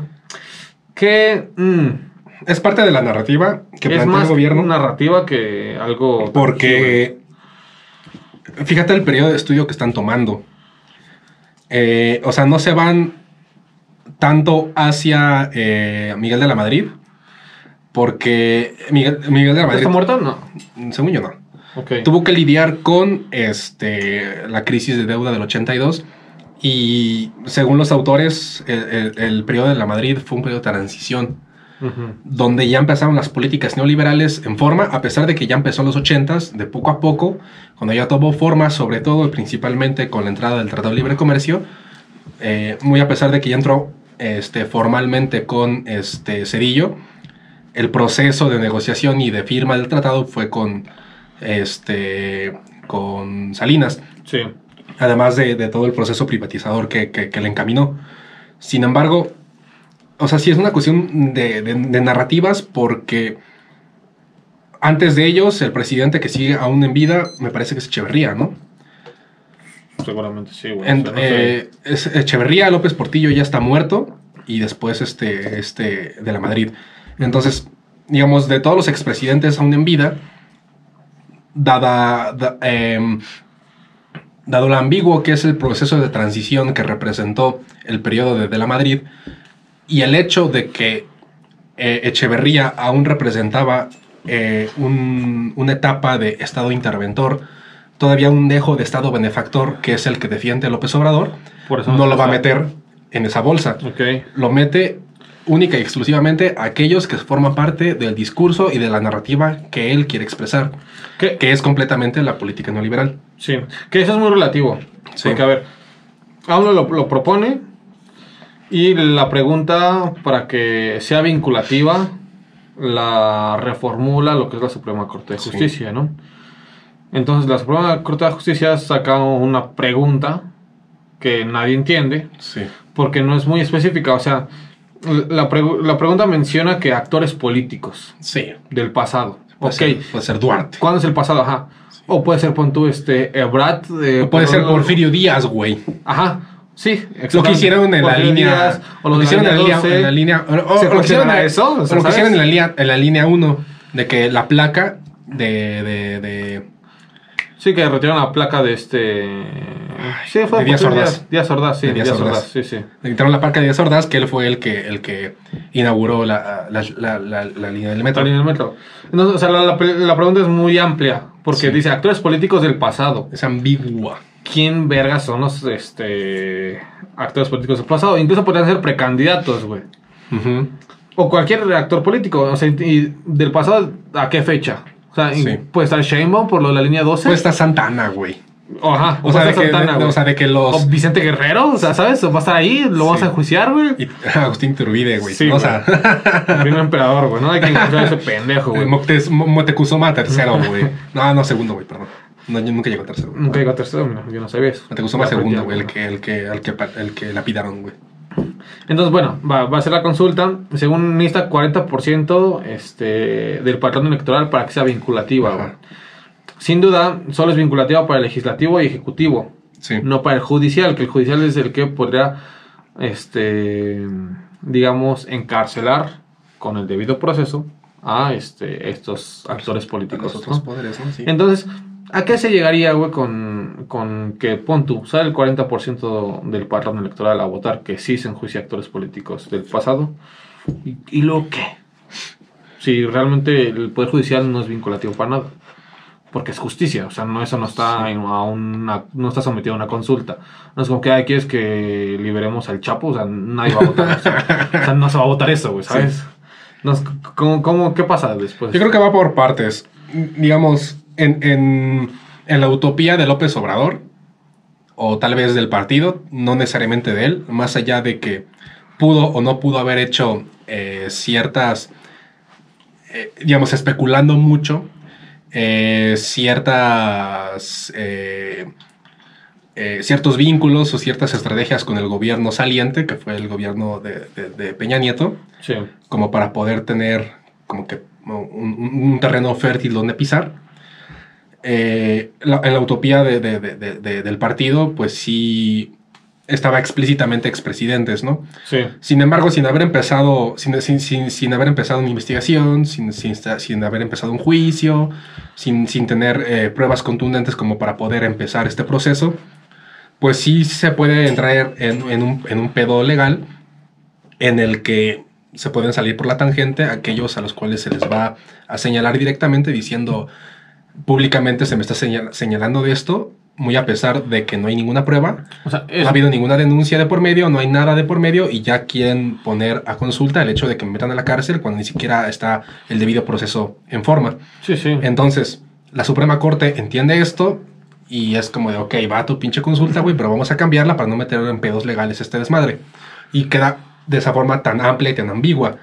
Sin embargo, pues sí hay un- una problemática en el sentido de que precisamente puede generarse el hecho de que básicamente cualquier persona que haya estado antes del gobierno oficial, gobernadores, diputados, lo que sea, antes del 2018, cualquiera puede entrar en- en- en- en esta dinámica. Sí. Entonces yo siento que va a llegar a un punto mm, neutro en el que va a ser muy, muy parecido con la, a, a la rifa del avión, No, ah, bueno, sí. en el que va a haber una cierta cantidad, pon tú, pon tú si es vinculativa, pero dado que textualmente no viene exactamente a qué actores se van a hacer, para salirse del pedo o lo que sea, ya viene preparando el terreno, Sí. como el caso Pegasus, Sí. en el cual... Sí, que lo dijo hoy la mañana, ¿no? En el cual se va preparando el terreno. Sí, sí, güey. Y seguramente ya lo tenía. Sí. O sea, pero apenas lo sacó para entrar en esta. En esta Ah, y en estos días va a ir sacando más. Va, Sí. a- va a empezar a sacarnos a Tenco, a Yotzinapa, güey. Va a caer Este, algún secretario. es- ya hay unos que están muy en la, en, en la, en la mira. Este Osirio Chong, ahí está.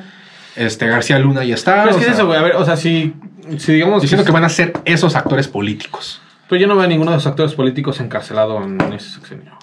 Yo creo que Yo lo sí. veo muy lejano. Pero no tan Y- arriba, güey. Ah, o sea, O sea, yo no creo que ningún expresidente. La gente quisiéramos ver a esos actores políticos porque, a ver, si no son unos hijos de puta todos, güey. ¿No? Quisiéramos verlos en la cárcel. Queremos sangre, güey. ¿No? Sí. Porque ha habido un chingo de este de mierdas que han hecho en relación a Sí. derechos humanos, despojamiento, etcétera, ¿no? Un chingo de mierdas, ¿no? Sin duda, de una manera u otra son culpables, ¿no? Pero no sé, yo los veo muy tranquilos, muy cómodos, güey.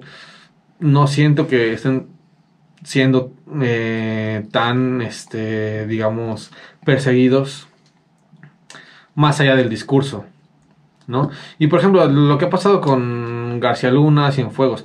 García Luna incluso se desamputaban porque lo detuvieron en Estados Unidos, güey. Como que, pues, güey, gracias, ya nos tiraste un paro, güey, y yo me colé esa medalla. Pero no, güey, salió este Brada a decir que no mames, que por qué lo detuvieron allá, que la chingada. Es que- es que te le, le, le dieron el paro para traerlo para acá y lo- ya está libre y la mamada. Güey, si quieres enjuiciar a esas personas, las hubieras enjuiciado. Yo creo que son casos distintos. Eh, O sea, el hecho, el hecho de que la justicia estadounidense y de que parte de tu narrativa es una crítica a ese periodo neoliberal en el cual en la influencia económica y política eh, Estados Unidos fungió un papel muy importante, Sí.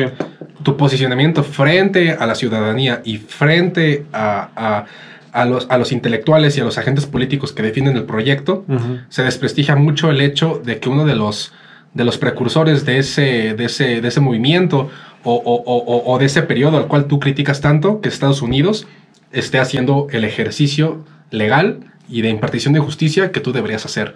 Es decir, se No están sé, colgando la medalla que ellos hubieran querido hacer. Y aparte, el, el caso de Cienfuegos es muy distinto porque... Pero ya lo tienes sí- adentro, güey. O sea, ya, ya lo detuvieron, güey. Ajá. O sea, mm, sí, puede ser que este enemigo, digamos, este, Público. público. O sea, ya lo tienes adentro, güey. Sí, te ayuda a lo mejor a Estados Unidos, güey. Pero ¿qué haces, no? Ya tienes un preso, güey, político, güey. Bueno, o sea, un, un político preso. Ajá, sí. Un político preso, güey. De, de los gobiernos que tanto criticaste, ya lo tienes ahí, güey. Sí. O sea, que eso no legitimas tu discurso, güey. Ok, sí. O sea, sí, demuestras así como, eh, miren, ya lo agarraron. Ya lo agarraron. güey. ¿Vieron? O sea, sí O tenía sea, razón. Yo. Ajá, e incluso puedes decir, güey, yo, colaboré, güey. Ok, sí. O sea, con el gobierno de Estados Unidos tú puedes decir, mira, vamos a llegar a tal, sí lo agarraste tú ya. O incluso a decir que ah, tú sí. cooperamos. O incluso tú puedes decir, incluso tú puedes decir, es que estabas en Estados Unidos, quien tenía que agarrarlo eran ellos. Sí, sí, Si güey. hubiera estado en Guanajuato, pues era yo. Ajá, Pero como está en Atlanta o no sé, pues eran ellos. Pero sales a defenderlo y decir que por qué lo agarran los gringos, güey, así Sí. juegos te lo traes para acá, güey. Como que ese discurso de este. Los de Cienfuegos siento que es distinto. Se me Ok. compara distinto. Ok. Porque era parte del ejército. Sí, que está AMLO muy inclinado hacia el Y siento que AMLO le tiene mucho etcétera, ¿no? respeto, por decir que un poco de miedo a, a la estructura del ejército. Sí, sí. O sea, ya en la silla presidencial se dio cuenta de que el ejército de alguna forma u otra eh, constituye el, cuarto poder. O sea, por inician, incluso desde antes, pero tomó mucha forma con Calderón, del hecho de que se les diera tantas, eh, tantos espacios, tantas facultades para tomar localidades, para avanzar en el mapeo territorial del país, de tal forma que crecieron mucho, tomaron mucho poder, mucha fuerza, entraron en esta narrativa de nosotros vamos a, a, a, a luchar contra esta problemática que es el narcotráfico, que generan toda una estructura o la fortalecieron, la que ya tenían, que el centro de la silla presidencial se dio cuenta de que para aminorar todas esas, eh, todas esas cargas políticas y financieras, económicas directamente del presupuesto que ya estaba ejerciendo el ejército y que estaba solicitándole directamente al federal, no iba a poder librarse tan fácil. Entonces es como de, eh, si yo enjuicio a este cabrón, estos güeyes como que van a decir, hey, todos los que están en la lista que siguen de la estructura, cuidado, van a temblar. y nosotros podemos hacer cualquier pendejada, ¿no? Sí, sí. Se ve lejano, Sí. sí. es que. Pero ese güey se cuida de eso. Oye, pero Siento que es con vara distinta lo de Cienfuegos.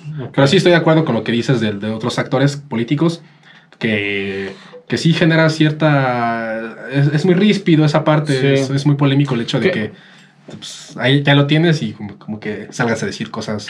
Que a ver, por ejemplo, según se va a enjuiciar a este los presidentes del PRI y del PAN. Bueno, los únicos presidentes que han existido en este país, ¿no? Evidentemente, güey. Sí. Pon tú, se alcanza el 40% del patrón electoral que va a votar y a poner sí en la que está muy complicado. Es un verbo. Mover al 40% del patrón electoral. Sí. Moverlo, que te vote que sí. O sea, para una elección no. 60%, no es una elección tradicional. Una fe y federal, mm, ¿no? 60%, no o sea, necesitas 40 para una consulta popular. Ajá. Es Pon tú, los movilizas y te vota que sí, la gente. Te vas a echar al PRI, al PAN, o no, en tu contra. Ya no, no, no, pero aguanta, tú quieres, tú quieres sacar la reforma constitucional ahorita, güey. Y ahorita, ¿qué haces, no? De una manera u otra dependes de esas alianzas políticas que puedas tener, güey. No si se pueden atrincherar, güey, y mandarte a la chingada con tu reforma constitucional, güey. Es un, o sea, eso si llegara a pasar, güey. Ser un movimiento muy arriesgado, güey, que yo siento que ellos saben que no va a pasar, güey. Simplemente es el mero protocolo de cumplir algo que en campaña se dijo y prácticamente es digamos, este, hacer más fuerte tu conexión con tu base que traías y decir, mira, yo la hice, güey. La gente posiblemente no salió a votar. O dijo que no, o la chingada. Pero no se puede hacer, pero yo puse los instrumentos para que se hiciera. Es más como fortalecer esa línea con tu base que realmente vaya, a tener una repercusión política importante, Siento yo, Puede ser. No, no lo sé. Mm, realmente no siento que haya perdido poder en la Cámara. O sea, perdió algunos escaños, tal vez, no sé. Pero para la reforma constitucional necesita alianza huevo.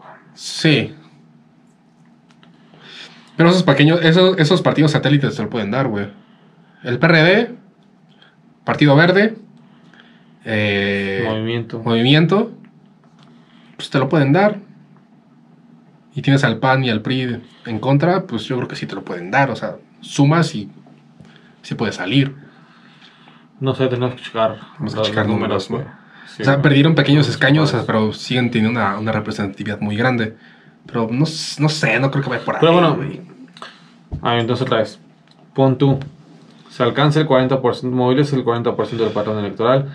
Te vota que sí. Ok, no es vinculativo con este con un proceso judicial. ¿A qué se llegaría?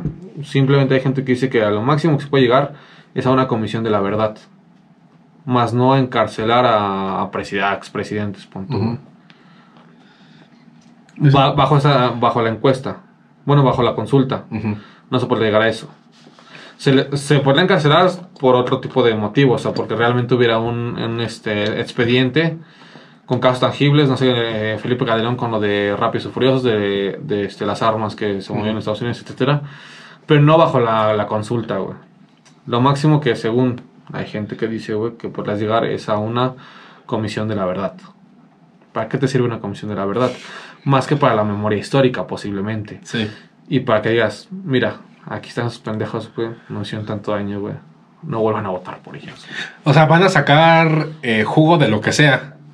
Y si de alguna forma u otra, yo lo dudo mucho.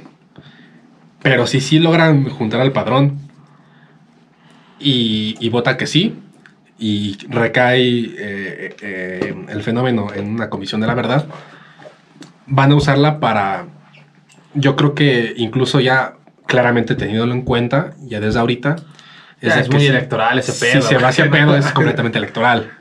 Generar sí. esta narrativa de, hey, la Comisión de la Verdad Determinó. eh, determinó que. Sí, porque te daban el este tiempo, güey, porque pon sí, tú- güey, no mames. O sea, pon tú, Tres años, güey. pon tú en agosto. Dos años y cacho.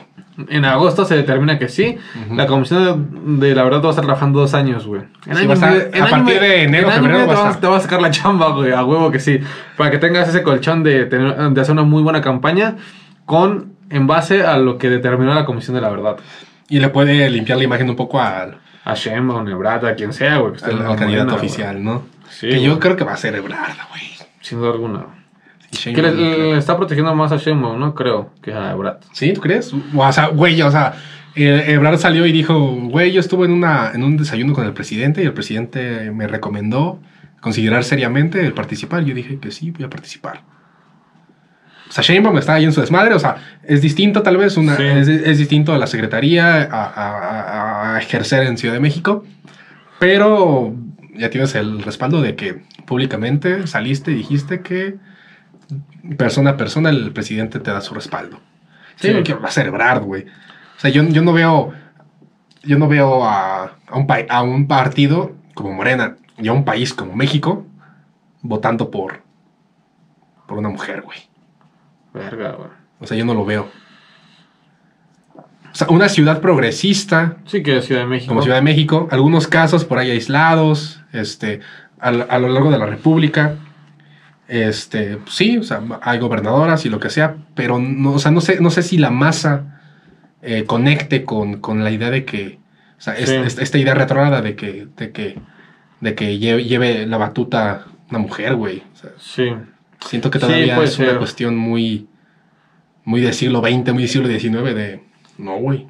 Sí, sí, sí, sobre esa lógica, digamos, lleva este, la ventaja este Brad, ¿no? Sí, o sea, que es muy pendejo, es muy Maldito- retrógrada. Sí, maldito patriarcado, güey. Pero sí va sobre esa línea, güey. Sí, o sea, claramente va sobre esa línea de. de, de, de- pues, Este güey es hombre, ¿no? sí, o sea, de alguna forma u otra. Sí, sí, sí.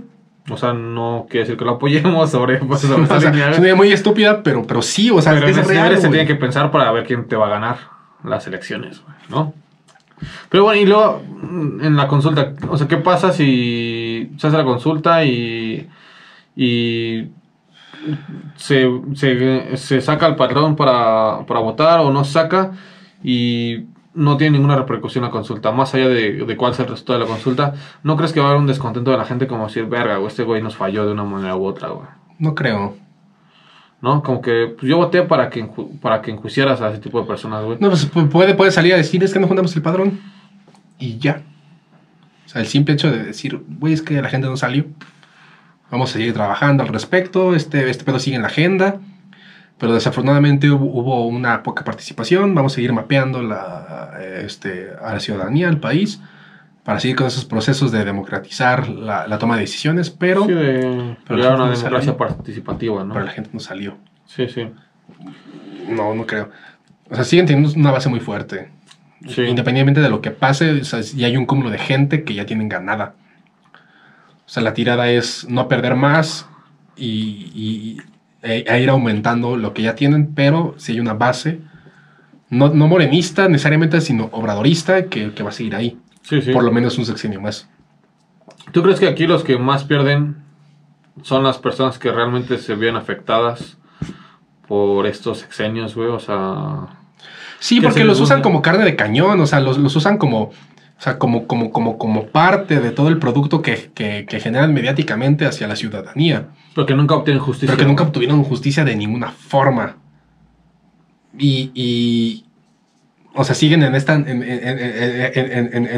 este, en este discurso de vamos a, a- a- a erradicar la corrupción y lo que sea, pero estos procesos de casos específicos, un- una masa de gente desaparecida, no necesariamente, o sea, más allá de la gente que, que- que asesinaron, o sea, la gente que está desaparecida Sí, etcétera.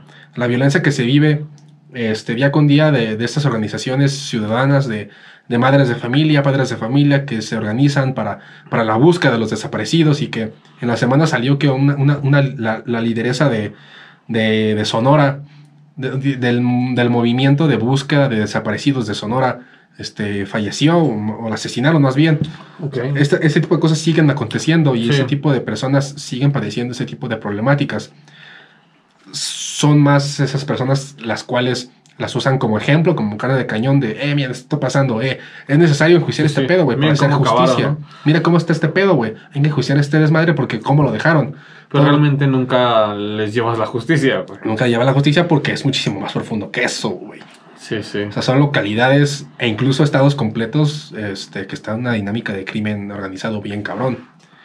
Y atender las causas y, y meterte en, en este pedo de, de- de impartir justicia en las localidades, en los estados, de, perseguir a los grandes delincuentes, a la paz que vas dándole seguimiento a los casos eh, específicos de la gente que está padeciendo esto es muchísimo más complicado que salir a, decir, güey, vamos a, otorgarles justicia. ¿Qué quieren? ¿La cabeza de un presidente? Vamos a darles cabeza a un presidente. Cuando hay gente que dice, güey, yo quiero por lo menos que me entreguen una tumba donde llorar, güey. Sí. Pero, pero fíjate que, digamos, quitando esos casos específicos, como, como dices, o sea, es muy triste que se les ocupe, como tú mencionas, como carne de cañón, güey. O sea, a nivel nacional, güey, siento que obtendrían mucho capital político, güey, si nos dieran a un preso.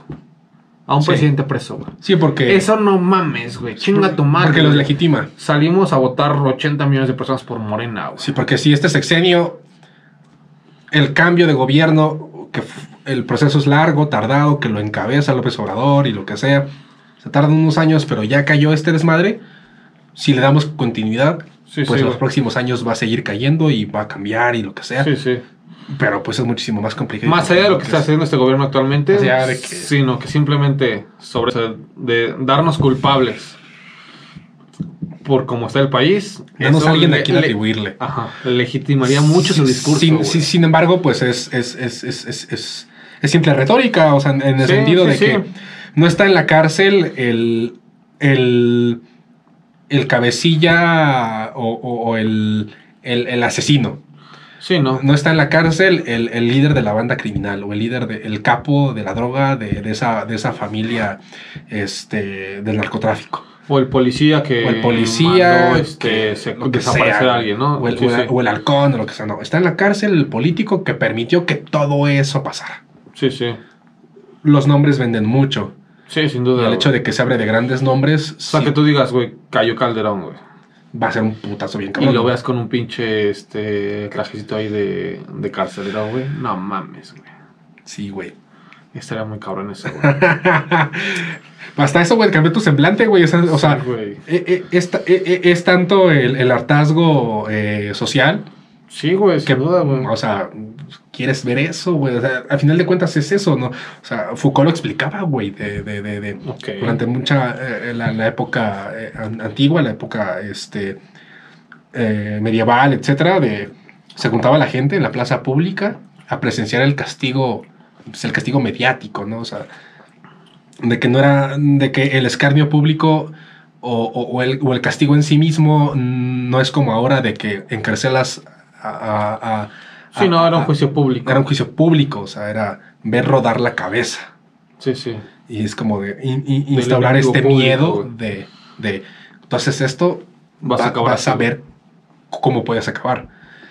Sí, sí. Es trasladarlo un poco haciendo, haciendo, esta, haciendo este símil a, a estos grandes personajes que son los que todos, todos van, a, van, a, van a ubicar. Sí, ¿Qué te puede pasar a ti, güey?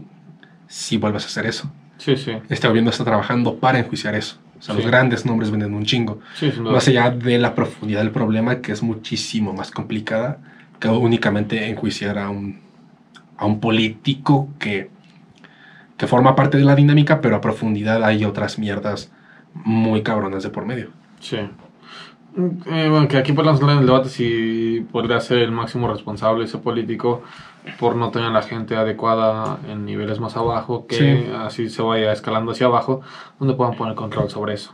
¿no? Sí. Pero bueno, ese sería otro debate. Mi conclusión sería que es un ejercicio interesante si se hiciera de una manera correcta o si realmente fuera vinculativo y se tomara la opinión de la gente. Y es... O si realmente se hiciera un proceso.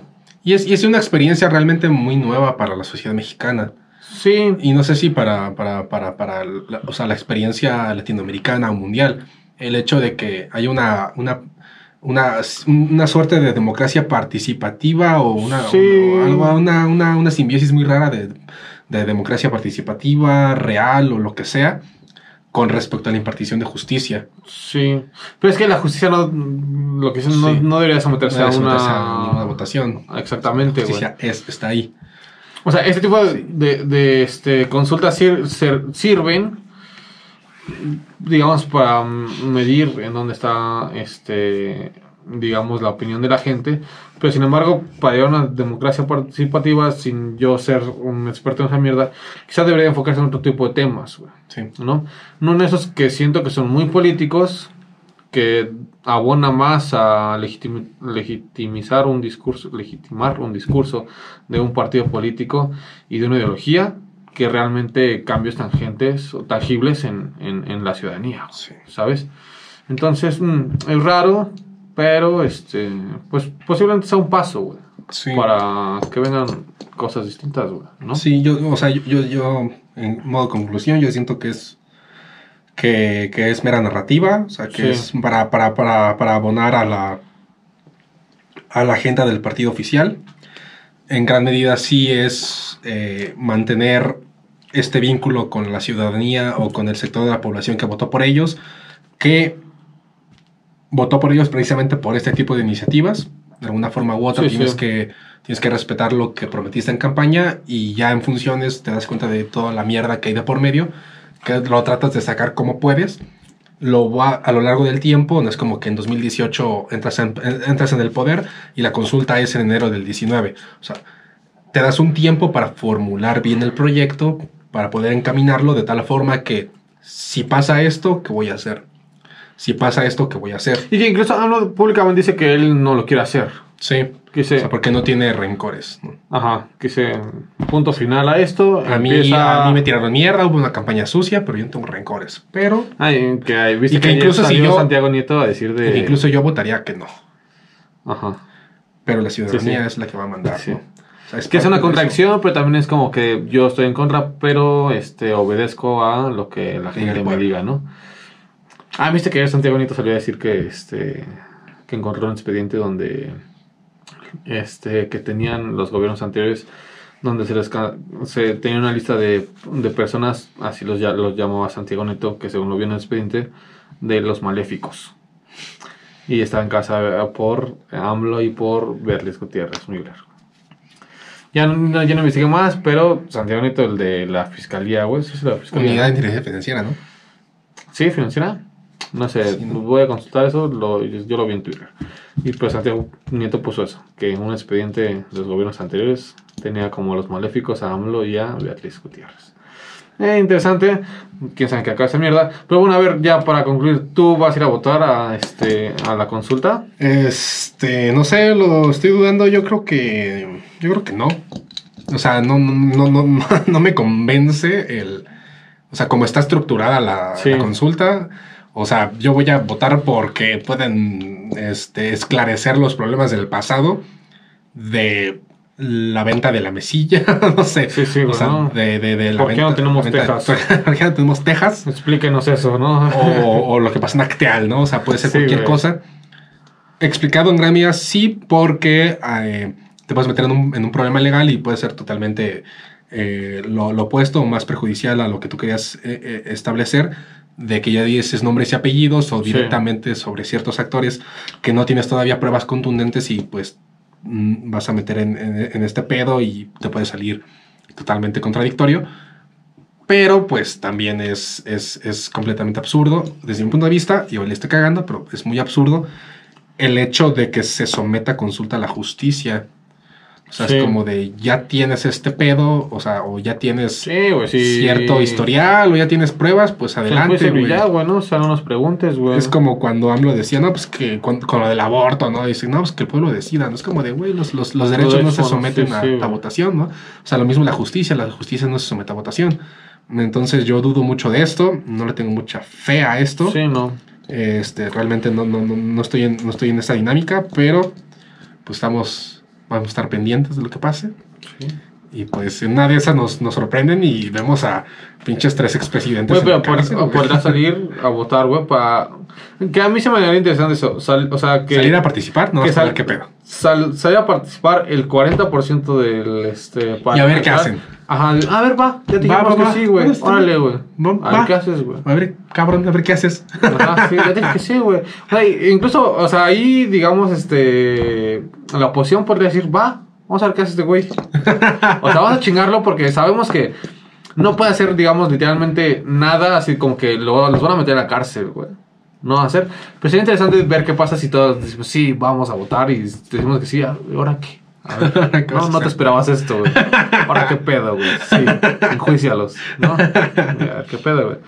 Pues ahí está, pues a ver qué pasa, ¿no? Sí. Este, pues ya metan a la casa a los que tengan que meter, dejen abortar a las mujeres.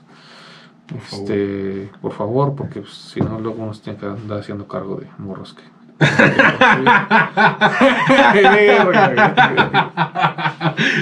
Ya llegó la, la vacuna, güey, de anticonceptiva, güey, de hombres. ¿Vacunas a poco? Sí, no, ya no visto, güey. Digo que ya lleva años el, el, el pedo de la. ¿Cómo se dice, güey? Este pedo de. Se ¿Qué? fue el puto nombre, güey, de, Ah, ¿Qué? de la vasectomía. O sea, Ah, esa sí. vasectomía ya lleva añísimos, Sí. pero pues. Como una alternativa, pues Sí. también está la vacuna. Es como de, güey, también. Hazte cargo de eso, güey. Mira, que se cuiden ellos. no, no es cierto, no, hay que vacunarnos contra el COVID. Pues bueno, muchas gracias. Pues ya es todo, chavos. Este, pues ahí déjenos en los comentarios si es que alguien quiere comentar. No tenemos nada de comentarios. no tengo nada de comentarios. Ay, comenten lo que sea para generar tráfico y díganos este, si van a votar Pongan una A. o no o van sea, a votar. Pon cada, cada, cada visita, güey, ponga una A. O sea, si llegaste a este punto, pon lo que sea. Pon hola, una A, enter. Ajá. No te quita más que 5 segundos, güey. Ponla, güey, y vamos a tener 10 comentarios, güey. Pero ya vamos a tener un poco. Tú dices que vamos a tener 10 comentarios. O sea, tú dices que mínimo 10 personas O sea, si las- llegan al final de esto. Si llegan al final de esto y ven este mensaje, pon tú que hayan llegado 10 personas, güey. Cuando si llegan 10 personas que, que pongan los comentarios, yo ya me vacuné contra el embarazo. Así, algo bien algo retrasado, así bien. Sí, sí. Yo ya me vacuné contra Algo el bien desinformado. Ajá, sí, sí, güey. me contra el embarazo. Ajá, pongan eso, güey. Así, güey. Para que cuando después alguien vea, diga, güey, qué verga con ¿Qué esa verga pinche estos gente, güey. pendejos, no? O sea, sí. ¿en qué momento? Pon eso. Yo ya me vacuné contra el embarazo. Y ahí nos daremos cuenta si 10... ¿Tú dices que 10 personas van a, a comentar eso? Es que depende de esas 10 personas. ah, hay que apostar. quiénes lo hay que hacen, apostar, güey. ¿Tú, ¿Tú a cuántas personas crees que, Este- que pongan eso? Eh, pero ¿qué vamos a apostar, güey? Este. Pues no sé, güey, ¿qué quieres apostar? Este. salimos este, sin playera. No. Es la verga, güey. Este, una ronda ya, güey. Ah, oye, pendejo, dijimos que íbamos a hacer la de Spotify, güey, ¿te acuerdas? Ah, sí. Pendejos. La siguiente semana. No, no, eso no hacemos, güey. Pues no, vamos a regalar este. Una michelada firmada por los dos. Aparte del mobiliario, ¿no? La mesa, güey. Les vamos a regalar una hora para grabar gratis aquí. No, ya veremos que estamos ahí. ¿Tú cuántas personas dices que, que van a poner eso, güey? Yo digo que 5. Digo que crees. Mierda. Sí, entiendes la secundaria. Sí, para abajo. Apostar a la baja. Mira, eh. Algo aprendí en el capítulo de los bitcoins pendejos si no lo vieron. Este, pues ya, güey. Gracias por vernos. Este, nos vemos la siguiente semana. Eh, suscríbanse, denle like. eh, síganos en Facebook. Y pues nada. No, es Eh, todo. Nos vemos la siguiente semana. Gracias. Gracias, nosotros nos vamos a abortar. Bye.